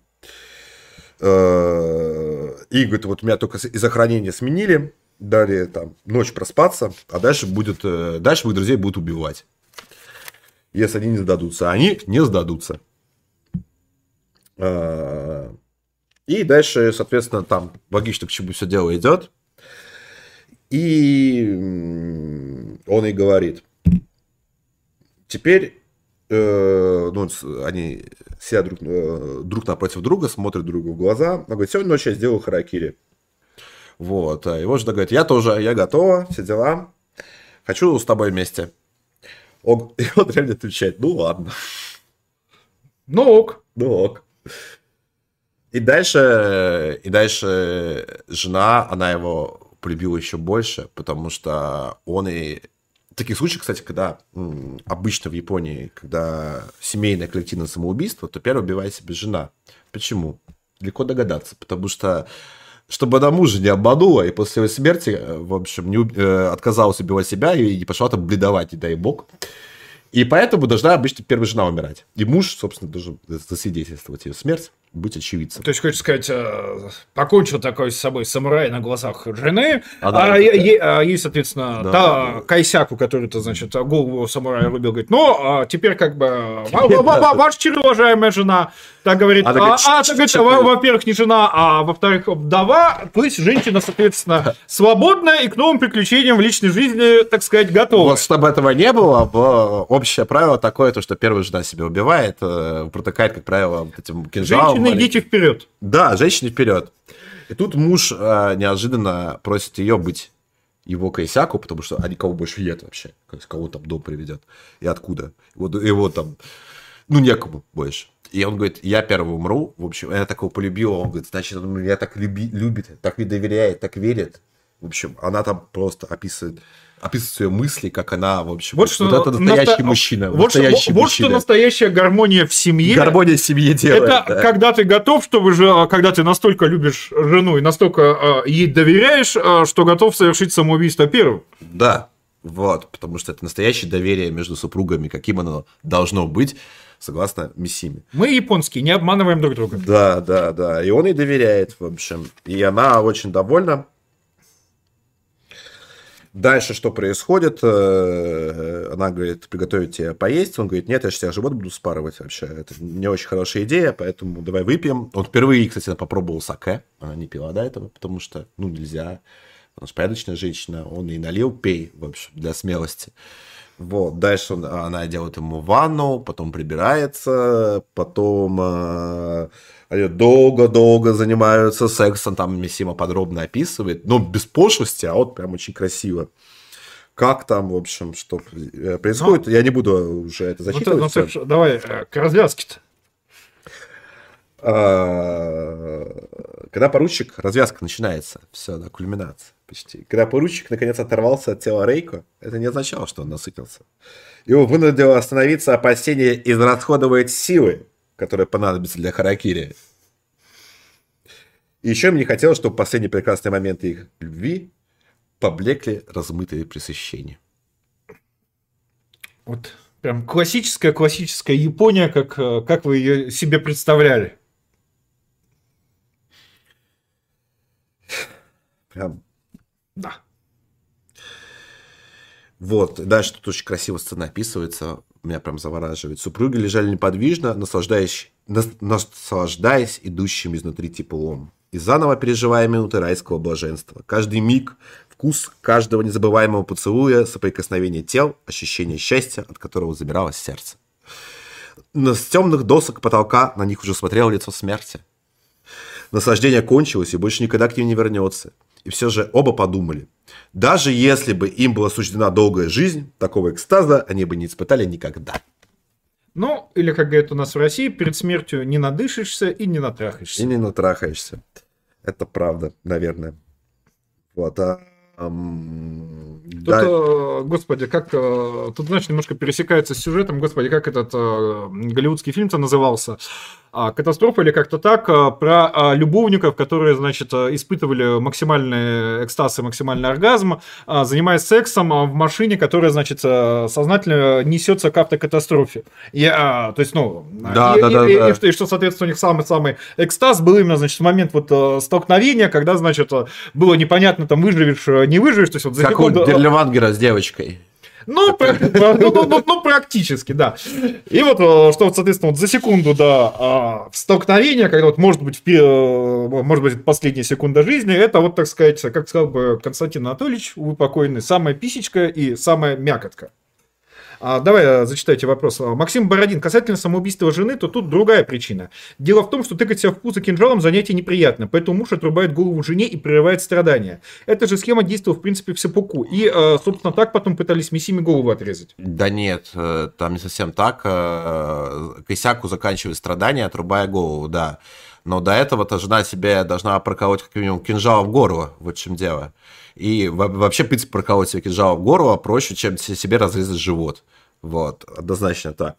Тут дело не в этом. И об этом тут Мисима сам пишет, на самом деле, в этом рассказе. Это не то, что я так интерпретирую. Он буквально описывает, почему она была так рада, что муж, что муж в первую очередь стал. И дальше они пишут предсмертные записки. Муж пишет замечательную предсмертную записку с следующим содержанием. Да здравствует императорская армия, поручик Синзи Такаяма. Все, точка. И дальше там тоже совершенно э, очень важная красивая сцена, которая это э, отсылка к будущему, собственно, Мисимы, э, где он то, что он надевает мундир свой парадный на голое тело, ну, для удобства, в общем. И также сделал Мисима во время, собственно, своей попытки военного переворота, как его герой.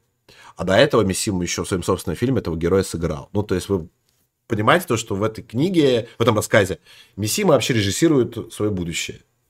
То есть ну, тут, Только а... тут женщины... Нет, ну ты же бабу, жену не, не, Свет... не поведешь военный переворот устраивать, как бы, да? Ну, немножко пересекается э, с жизнью и творчеством, э, опять-таки, снова Достоевского, в том смысле, что э, сначала Федор Михайлович поучаствовал в деятельности подпольной революционной организации фурьеристов, за что чуть было, соответственно, не был да. повешен, а затем остаток жизни ругал проклятых революционных бесов, так сказать, на основании богатого жизненно, жизненного личного опыта.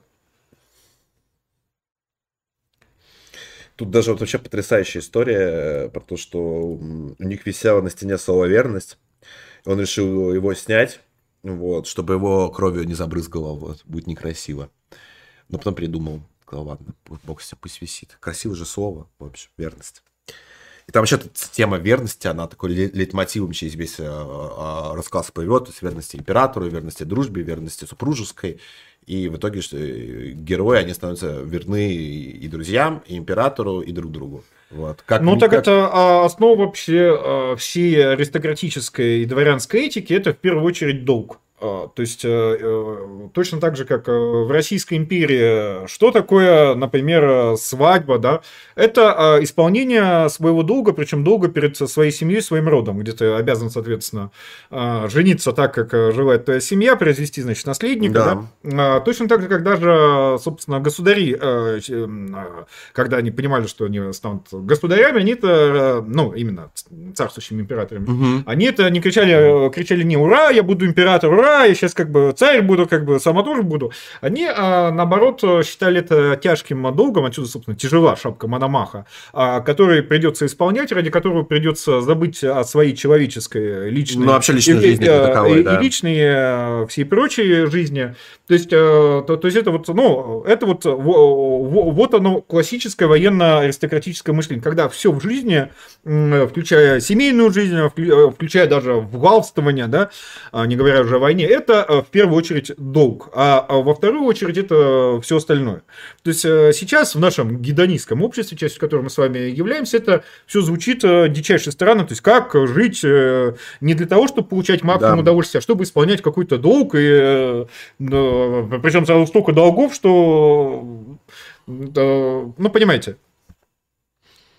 Абсолютно. И дальше он объясняет, что будет происходить, жене, чтобы она не пугалась. Она там уже начинает реветь потихоньку, но пытается сдерживаться, но у нее не выходит.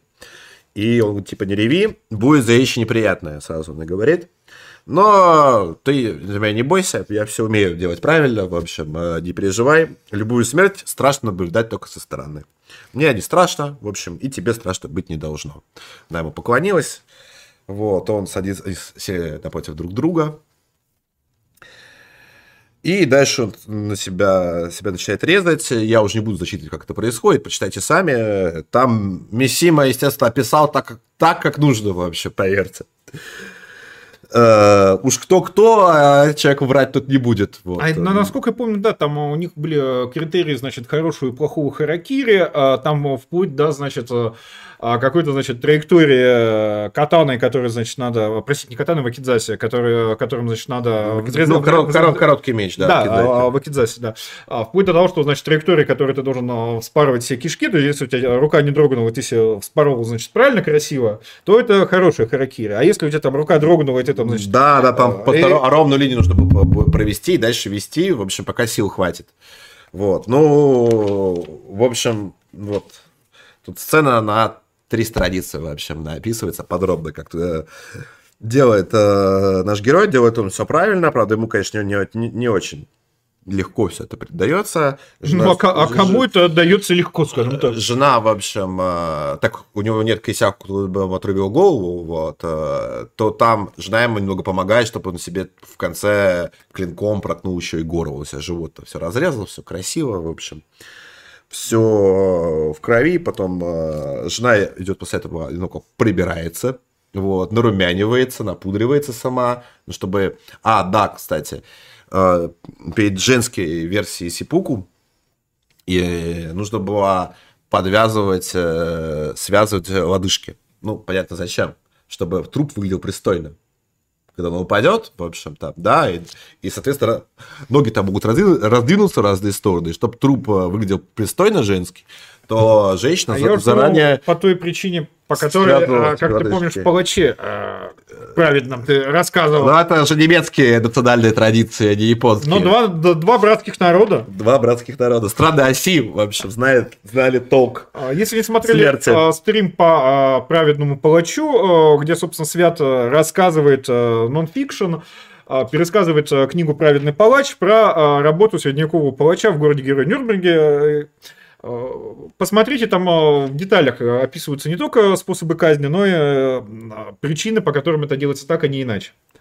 Ну и дальше она поднимается вновь, она там накрасилась, нарядилась и красивая поднимается вверх, поручик лежит в луже крови, уткнувшись лицом вниз. Острие сабли еще дальше вылезало из его шеи, а Рейка спокойно пересекла залитую кровью комнату, села на пол с мертвым мужем, нагнувшись сбоку, заглянула ему в лицо. Дальше она целует труп, вот, а, садится напротив него и не колеблется ни секунды. И напомнит о том, что не скоро будут вместе. Снова.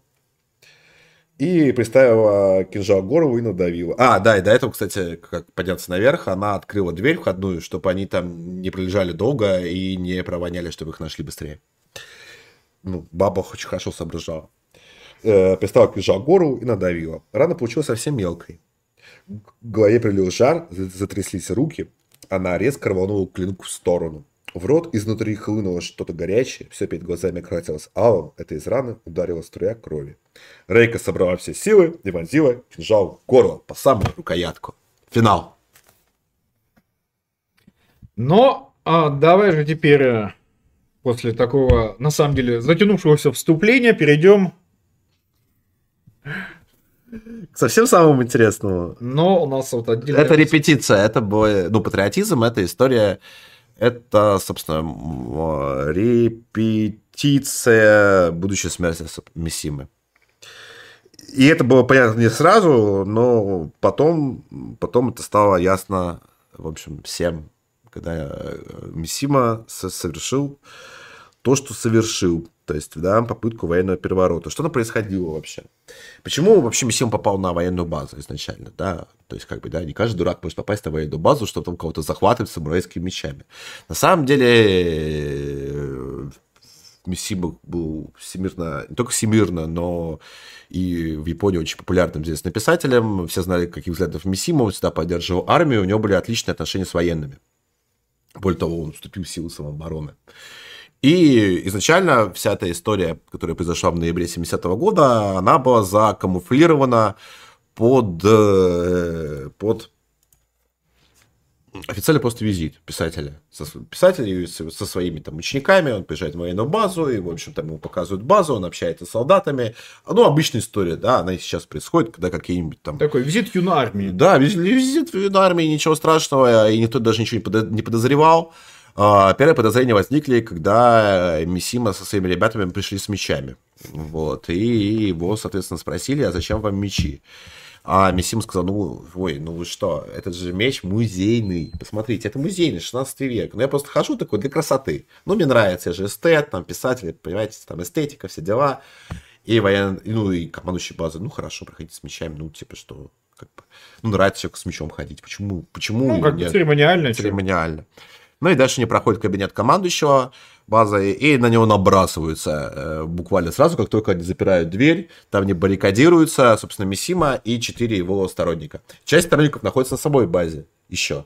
То есть четвером они просто нападают на командующего и требуют э, дать возможность Мисиме выступить перед э, солдатами базы и убедить их в том, что, в, чем, э, в чем собирался убедить Мисима.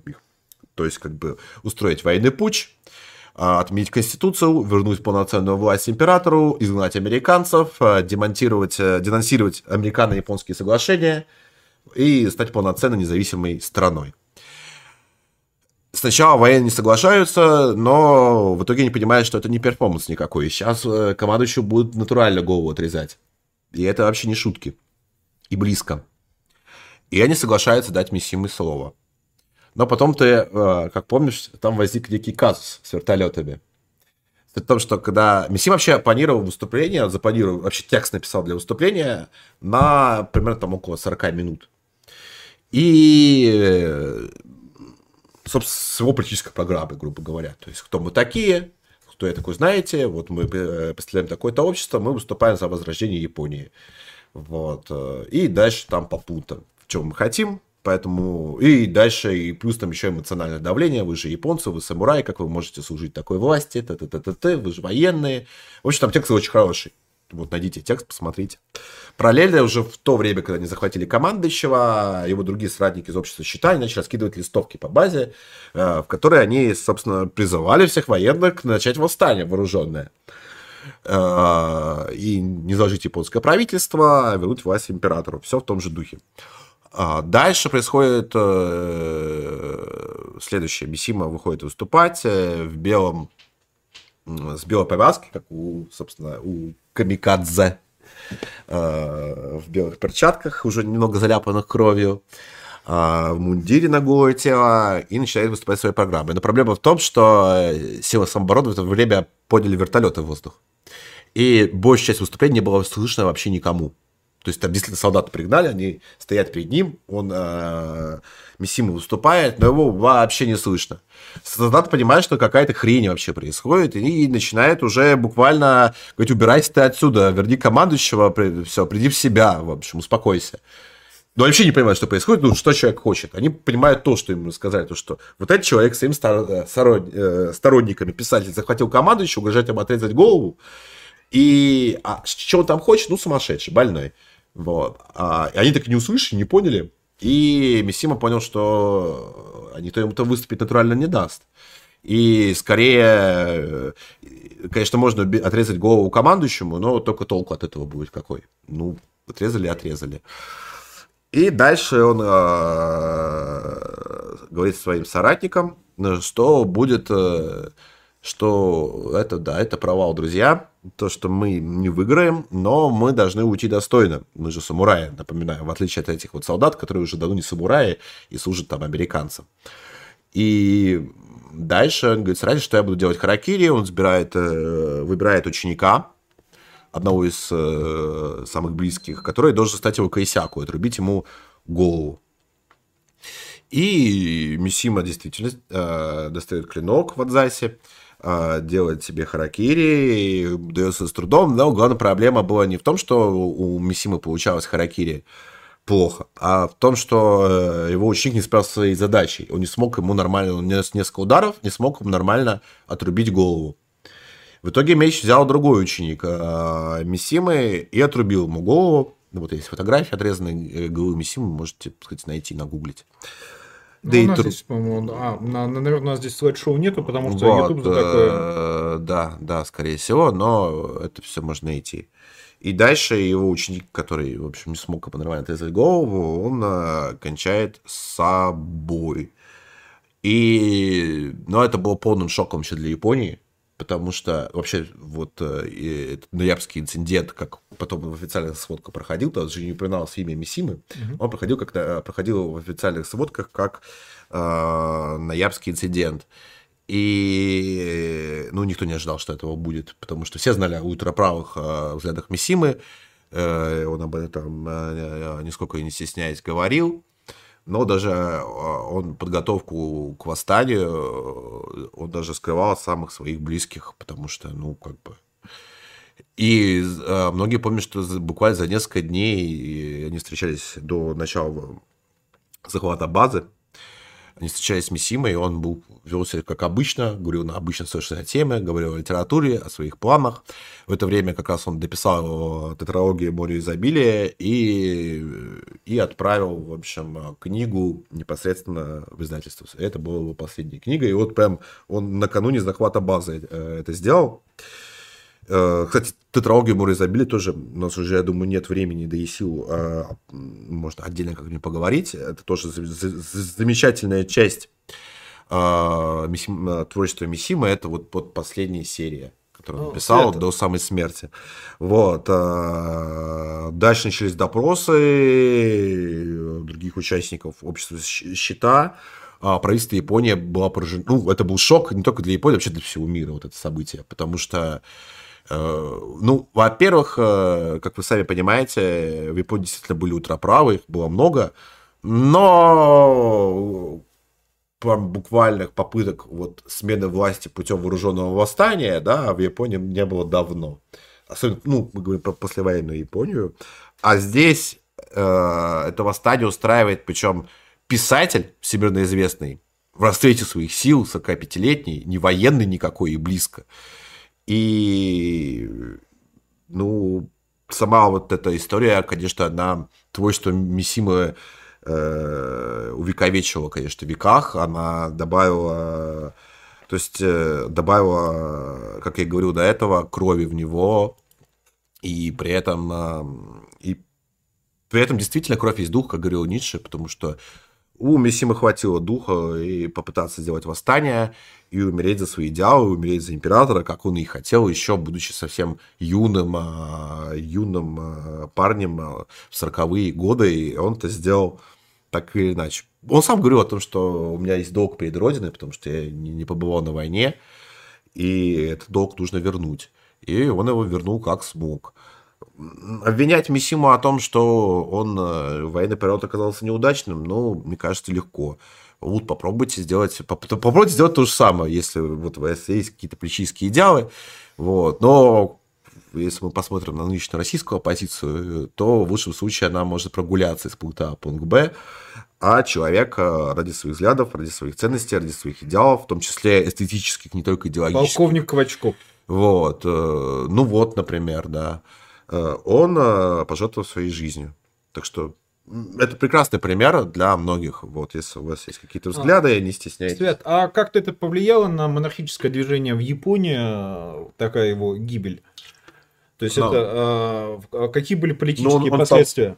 культовым, конечно, человеком, да. Не, понятно, что культовым, но а я именно про политические последствия для, так сказать, монархистов Японии монархисты Японии, националисты Японии сильны есть и сейчас, и даже э, у местной либерально-демократической партии есть целые националистические фракции внутри партии, и в целом э, все как раз 70-е годы это боялись в основном не правых, а левого террора, да, потому что что происходило в это время в Европе, вы можете вспомнить. А тут... Свинцовые 70-е в Италии. Да, и да и там э, РАФ в Германии, Красные бригады в Италии. И, и вообще было так-то весна 68 -го года, на минуточку. И, и те же самые события, э, ну, не те же самые, но в целом вся вот эта левая волна начала происходить-то и в Японии, и целые университеты, они, студенты по старой традиции начали устраивать беспорядки в университетах, как и в России в свое время.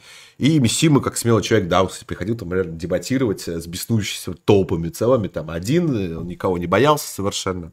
Вот. И на правых, э, да, во-первых, он стал культовой фигурой для правых, во-вторых, безусловно, правые впервые за долгое время такой, знаешь, куколдического периода в жизни Японии показали, что они сила, это что это серьезные люди, которые готовы на восстание, и многие об этом потом говорили, потому что э, среди ультраправых были-то и политики японские официальные, и военные, а им путь-то показал вообще гражданский человек, который, в общем-то, вообще, секундочку, литератор.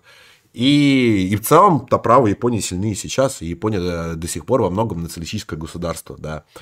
Вот. Э, но, к сожалению, для правых, конечно, там, не конституция послевоенная японская, не их подчиненное, не подчиненное положение Японии и японцев Соединенным Штатам не изменилось с тех пор. И, ну, конечно... тут с тобой не соглашусь. Они а, все-таки постепенно превращают силы самообороны. А, в армию, но они очень давно уже превращают их, и но... уже на протяжении десятилетий, но тем не менее. Чтобы ты понимал, там вот есть такие смешные моменты, которые надо знать Например, то, что а, у них есть э, проект, хотя не просто проект, то есть это японского танка. А, то есть он не просто проект, он а, разработан, выпущен, то есть он применяется. А в чем фишка? В том, что он для применения в самой Японии бесполезен. То есть э, по... Ну, то есть они понятно, э, то есть другими словами, они планируют его применять где-то еще. Да. Нарушение это, кон... своей собственной конституции. Или они строят так называемые, значит, вертолетоносцы, ну, которые формально, знаешь, а, которые де-факто по, значит, водоизмещению, по своим, значит, способностям являются авианосцами, а как ты понимаешь, авианосцы никогда не были оружием обороны. Авианосец это... Да, чтобы доставить к берегу самолета, к берегу противника, да. Да. Для этого. Ну и понятно. Ты авианосцами будешь оборонять. Понятно, как бы кому могут э, захотеть э, приехать в гости японцы. Друзей у них там много. Но самые главные друзья, как бы покойная кошачья жена, два мешка рис, э, председатель Си. А, да, то есть и, и понятно, что то, то, то есть вот для нужд обороны Японии это, это все настолько излишне вообще бессмысленно и так далее. Поэтому это не совсем. И у них там как раз не так давно была большая история с поправками как раз в Конституцию, а как раз про силы обороны, что там, значит, то ли разрешить их применять в гуманитарных операциях. Но эта история, она же повторяется многократно в Японии. Нет, так они, то, так, так они... они изменили Конституцию, Свет. Так и какие у них полномочия? А, какие гуманитарных операций? А, сейчас они... В Ираке с Афганистаном, в этих а, в, Ираке а, с Афганистаном, они, кстати, до этого как раз не участвовали именно... Ну вот, я про это говорю, я поэтому и Именно, именно потому, что по Конституции только вот... Э, так они это изменили. То есть они, то есть они э, де-факто проводят, значит, э, милитаризацию, причем не оборонную нифига, и де-факто эту конституцию меняют. А просто, э, в отличие от Миссимы, делают это, так сказать, не с наскоку, а, ну, так, знаешь, тихо, там, ну, там что-то там сидели, заседали, какие-то там бумажки скучные обсуждали, там вам-то неинтересные э, группы белолицые варвары, то тут какую-то, значит, там поправку приняли, ну, кому на нафиг надо разбираться, если без катан, без харакири, да? Я еще напомню то, что в храме Сукуни, вот... Ясукуни, да. Периодически высшие должностные лица Японии делают подношения, включая премьера Японии. Не, не просто периодически, это у них э, традиция, а храм а, Исукиня или Исукуни. Исукуни, Исукуни. Он посвящен, собственно, там как бы прибывают души всех, значит, японских воинов, погибших, соответственно, за Японию, то есть, ну, причем, да, как они же язычники, то они у них прибывают буквально.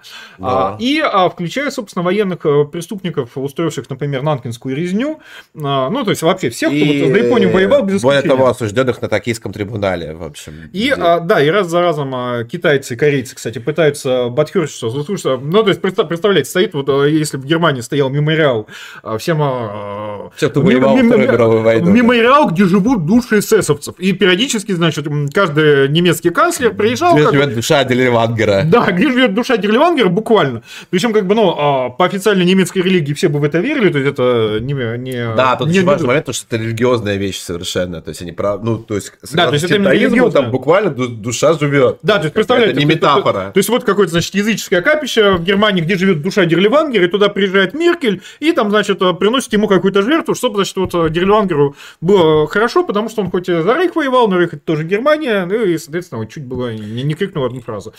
И да, и там есть еще интересный момент, то, что там единственный единственная душа не японца, это душа индийского судьи, который на токийском трибунале э, не признал вину э, японцев в совершенных преступлениях. Ну, там, то... там еще потрясающая история, что он очень формалистски подошел и сказал то, что в тех обвинениях, там, там, геноциде, например, да, в которых вы их э, обвиняете, а их не было в никаком международном праве до событий, которые произошли в Китае. Соответственно, их осудить нельзя, потому что закон обратной силы не имеет. И он реально их оправдал Свет, и стал у японцев... Свет, важный момент. Сейчас мы а, дойдем э, до э, публичного э, пересмотра приговора Нюрнбергского трибунала, если продолжим обсуждать эту тему. Это таки, я, токийский трибунал. Я знаю. Но, но, но там просто как бы дальше начинаешь логически. И а, дело не в том, что мне страшно, и... страшно пересматривать а, приговор Нюрнбергского трибунала. А, я напомню, что команду советских прокуроров СССР на Нюрнбергском трибунале возглавлял прокурор Вышинский, э, организатор показательных процессов э, при Сталине, где подсудимые сами себя да. требовали расстрелять как бешеных собак. То есть а, чувак, непосредственно командовавший в Советском Союзе репрессиями 30-х, осудил, а, командовал советскими прокурорами, осудившими нацизм. А, но а, еще, раз, я сейчас допишусь, потому что у нас в Российской Федерации за это уголовная статья. Да, да, да. Мы э, нацизм осуждаем, дедов уважаем, э, включая Мисиму, который тоже погиб за нас. И э, еще про токийский трибунал, возвращаясь, там был очень смешной момент, то, что по условиям капитуляции а американцы не должны были, значит, привлекать, э, ну, и не только американцы, вообще кто угодно, а, к, за вот то, что было во время войны, японскую императорскую семью, хоть они, значит... Да, да, да. Так, а, юмор-то в чем? Я думаю, вы слышали про Нанкинскую резню, когда, собственно, долго... Есть фильм замечательный «Нанкин Нанкин», называют китайский. Очень а, живописно снят, Да, как, а, когда, собственно, японская императорская армия, самый Нанкин долго штурмовала китайский, когда его, наконец, взяли, то а, они там, значит, устроили соревнования «Зарежь китайца». По отрубанию голов там было два офицера японских, да, которые да, да, соревновались по отрубанию голов. А, и... По-моему, кто первый из них? Э, сотню, причем они в один день на, об, оба перешли через сотню и продолжили соревноваться дальше. Да, а они, они решили, значит, э, так сказать, ну, э, раз одновременно, значит, пришли к финишу, давайте пообнуляем и сначала, и важный момент, а, то есть это были не то, что там два психопата, угу. каких-то садиста, а то, что японские газеты центральные писали про это а с гордостью, фотографии, ты знаешь, как передовики производства. Да, то, стакановцы, стакановцы, Да, то, то, то есть... Да. По, по, а еще счет вели голов. В общем, каждый новый номер был новый счет. И, а, я, я должен сказать, что это на самом деле была жесть даже по меркам Второй мировой войны. Даже, по меркам да, нацистов даже была. Да, потому, потому, что... потому что все-таки нацисты, да, э, про успехи Айнзац-групп в уничтожении евреев, они все-таки, знаете, как бы там э, тот самый Фелькиш и Биобахтер, народный обозреватель-то, он все-таки не, не давал на первую полосу, как бы наши каратели на Восточном фронте, вот, значит, сожгли очередную деревню. Счетчик евреев, да, в общем. Да, да то, то, то, то, то есть даже нацисты, они как-то стараются, ну, знаете, ну, тихо показательный момент, то, что во время резни в Нанкине нацист спасал китайцев. Даже нацист офигел, в общем, от происходящего. Ну, буквально, ну, Потому что там 1500 Deep, человек в одном городе нарезали. Дип-миссия, дип-миссия была нацистская.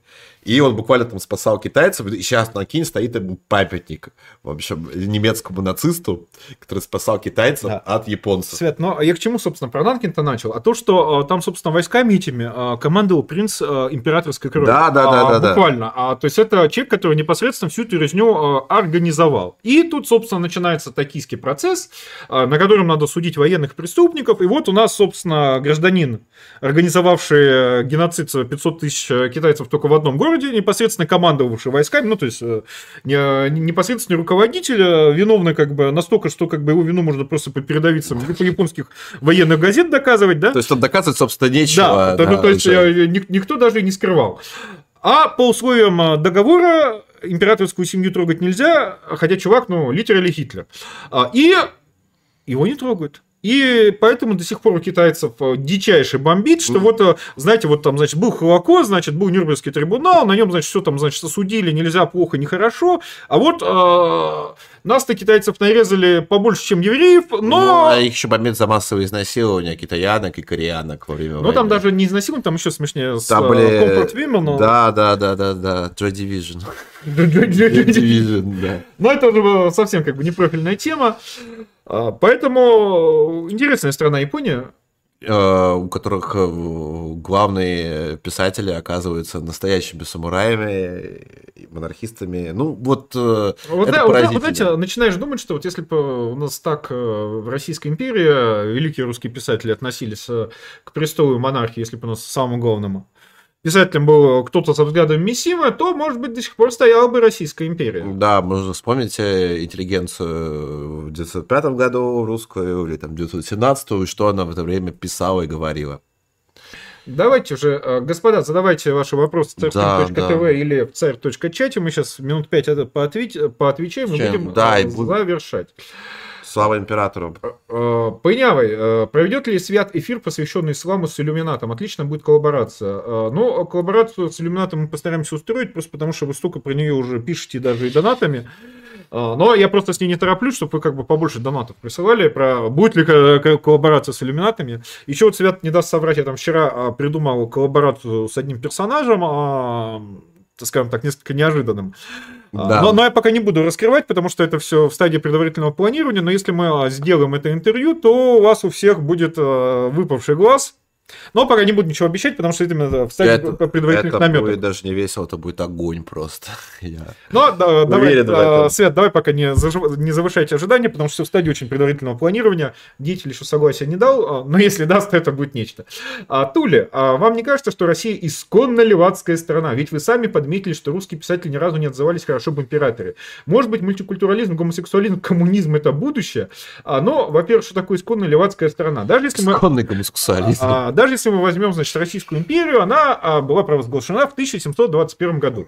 А разделение на правых и левых появилось а, после Великой э, Французской революции. Это, да. собственно, самый-самый конец, конец 18 века. Да. То есть, а, понимаете, как бы вам сказать, мы были страной, причем исходной, причем с очень большой историей, в тот самый момент, когда еще, собственно, самого понятия правые и левые... Да, не было ни левых, ни правых. Что же касается писателей, отзывавшихся об императоре, ну, хоть у нас, на самом деле, русскую нас великая русская литература, но в политическом смысле, конечно, ее писали в основном кретины, но, простите, это правда.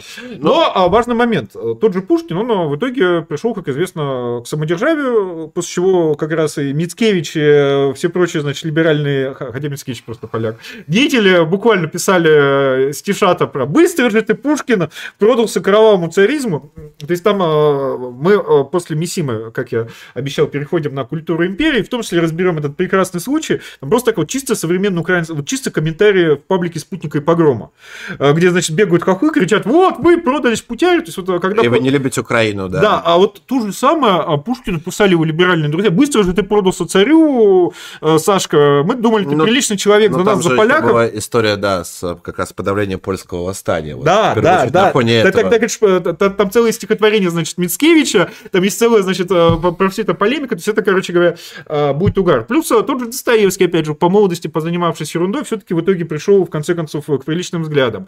Google от них, в принципе, и не уходил, да? Но Google был просто немного вообще про другое. Вот его интересовало. Политика-то не особо Оно, насколько я помню, там же писал... Google вообще историком хотел быть-то. Так-то. Нет, я, я не про это, я про то, что, насколько помню, по-моему, писал же как раз инструкции, как правильно быть хорошим помещиком, значит, Хорошо, кстати, помещика был Афанасий Фет. А, а Свет. Афанасий Фет запарывал крестьянство их до смерти. А, Свет, Получал да, от этого массу удовольствия. Свет, давай какой, знаешь, какую следующую культурную лекцию Про сделаем? Афанасия Фета. Нет, а, не, не, а, нет, давай в качестве введения в тему а, великие русские писатели а, и крепостное право. А, только это, а, а, да, а, все, забились. А, то, а, только эта лекция будет не про то, что писали русские писатели про крепостное право, как они его ругали, вы, наверное, думали, думаете, они его ругали. А, эта лекция будет о том, а, сколько э, у каждого из классиков э, русской литературы было крепостных, а как он, собственно, своим управляющим в имение отправляли, значит, э, распоряжение быть э, построже. А сколько, значит, из э, великих русских писателей писали мануалы, как правильно обращаться с крепостными. А, потому что вот из-за, соответственно, всевозможной вражеской пропаганды вы все думаете, что как бы, ну, ну, ну, ну, ну русская литература и крепостные. Ну, ну, что-то может быть понятно. История, то, что Лев Толстой, который так вот, у него Платон Каратаев, как он, у него сердце болело за крестьян, за жизнь их тяжелую. Как этот же человек-то перетрахал половину своих крестьянок, но самое смешное не это, то, что он заставлял, у него же был э, крестьянский оркестр, как известно у Льва Толстого, и он любил, э, чтобы с утра оркестр из крепостных играл ему, в общем, вальсы с, с утра. Вот он встал, Марин ему вальсы играет. Это вот человек, вот так вот он переживал за крестьянство. Страдал он. Ой, ты, ты, ты знаешь, мне э, про Толстого очень нравится, я, я уже, по-моему, на стримах раз 50 цитировал сцена, сцена в великом, значит, фильме э, «Последнее воскресенье» про, собственно, смерть Льва Толстого, крайне рекомендую, где он там э, идет по Ясной Поляне со своим, значит, учеником. Я не смотрел, к сожалению. А посмотри, там, при, причем жену у него, собственно, играет Хелен Мирина, наша русская православная. А, и, в общем, там то, не, не, фильм снят с, с, с огромнейшей любовью к России, к русским, к Толстому. Он знаешь, весь такой очень нежное, какое-то ностальгическое ну, посмотри.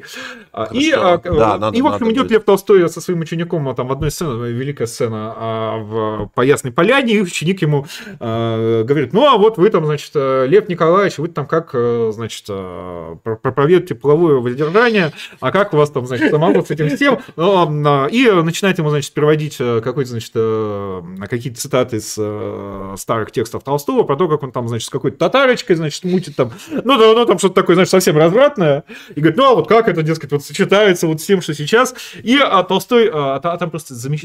великолепнейшая актерская игра. Смотрит, значит, с такой, знаешь, любовью, нежностью, вот, знаешь, как вот э, смотрит вот старый мудрый человек, значит, на вот молодого долбоеба, извините, а там действительно старый мудрый Толстой, то есть это про его последние mm-hmm. годы. И, соответственно, юный долбоеб, и говорит, ну, наверное, я плохой толстовец. Наверное, сам я плохой толстовец. То есть вот а, а, а, ответ, что называется, не мальчика, но мужа. Да, да. Ну, кстати, эта история известна достаточно. На самом деле, э, по поводу, возвращаясь, э, завершая нашу лекцию, мне кажется, Мисима это потрясающий пример того, что великие писатели во всех отношениях, э, писатель предельно популярный, известный, может быть при этом и еще и политиком, и действовать буквально. Не всегда успешно, но, но, но как минимум эффектно. И следовать своим взглядам и идеям. Свет, я, я понял, как там надо было назвать стрим. Это моя ошибка, чтобы все кликали. Миссима. Пять фактов, а, про, про которые Акунин а, не хочет, чтобы вы узнали. Потому что Миссима был фашистом. Да. Ну, как бы, в общем, да.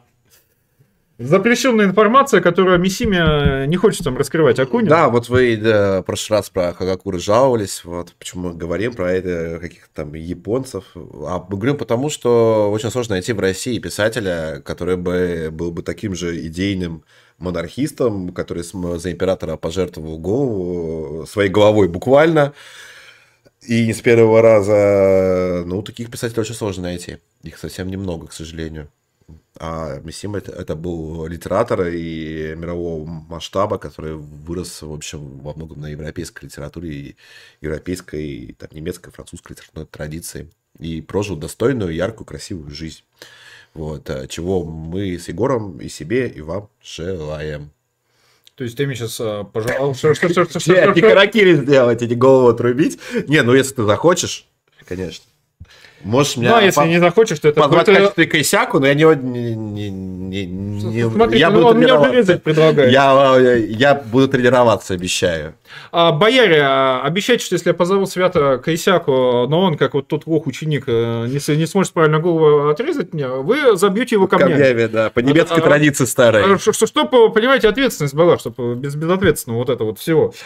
А, господа, а, ну что, а, ставьте лайки этому стриму, обязательно подписывайтесь на канал, обязательно напишите комментарий от четырех слов, даже если вы писали в стрим-чате. Это дико важно для продвижения в алгоритмах YouTube. Обязательно посмотрите предыдущий стрим про, собственно, Хагакуры, Харакири, Бусидо, этику самураев, потому что, ну, по сути, сегодня у нас была вторая, так сказать, серия, потому что без этого поведение Мисима будет выглядеть как... Весьма странным, да, Да, как пример, а не как следование исследование культурной традиции, когда просто, ну, так тут заведено, да.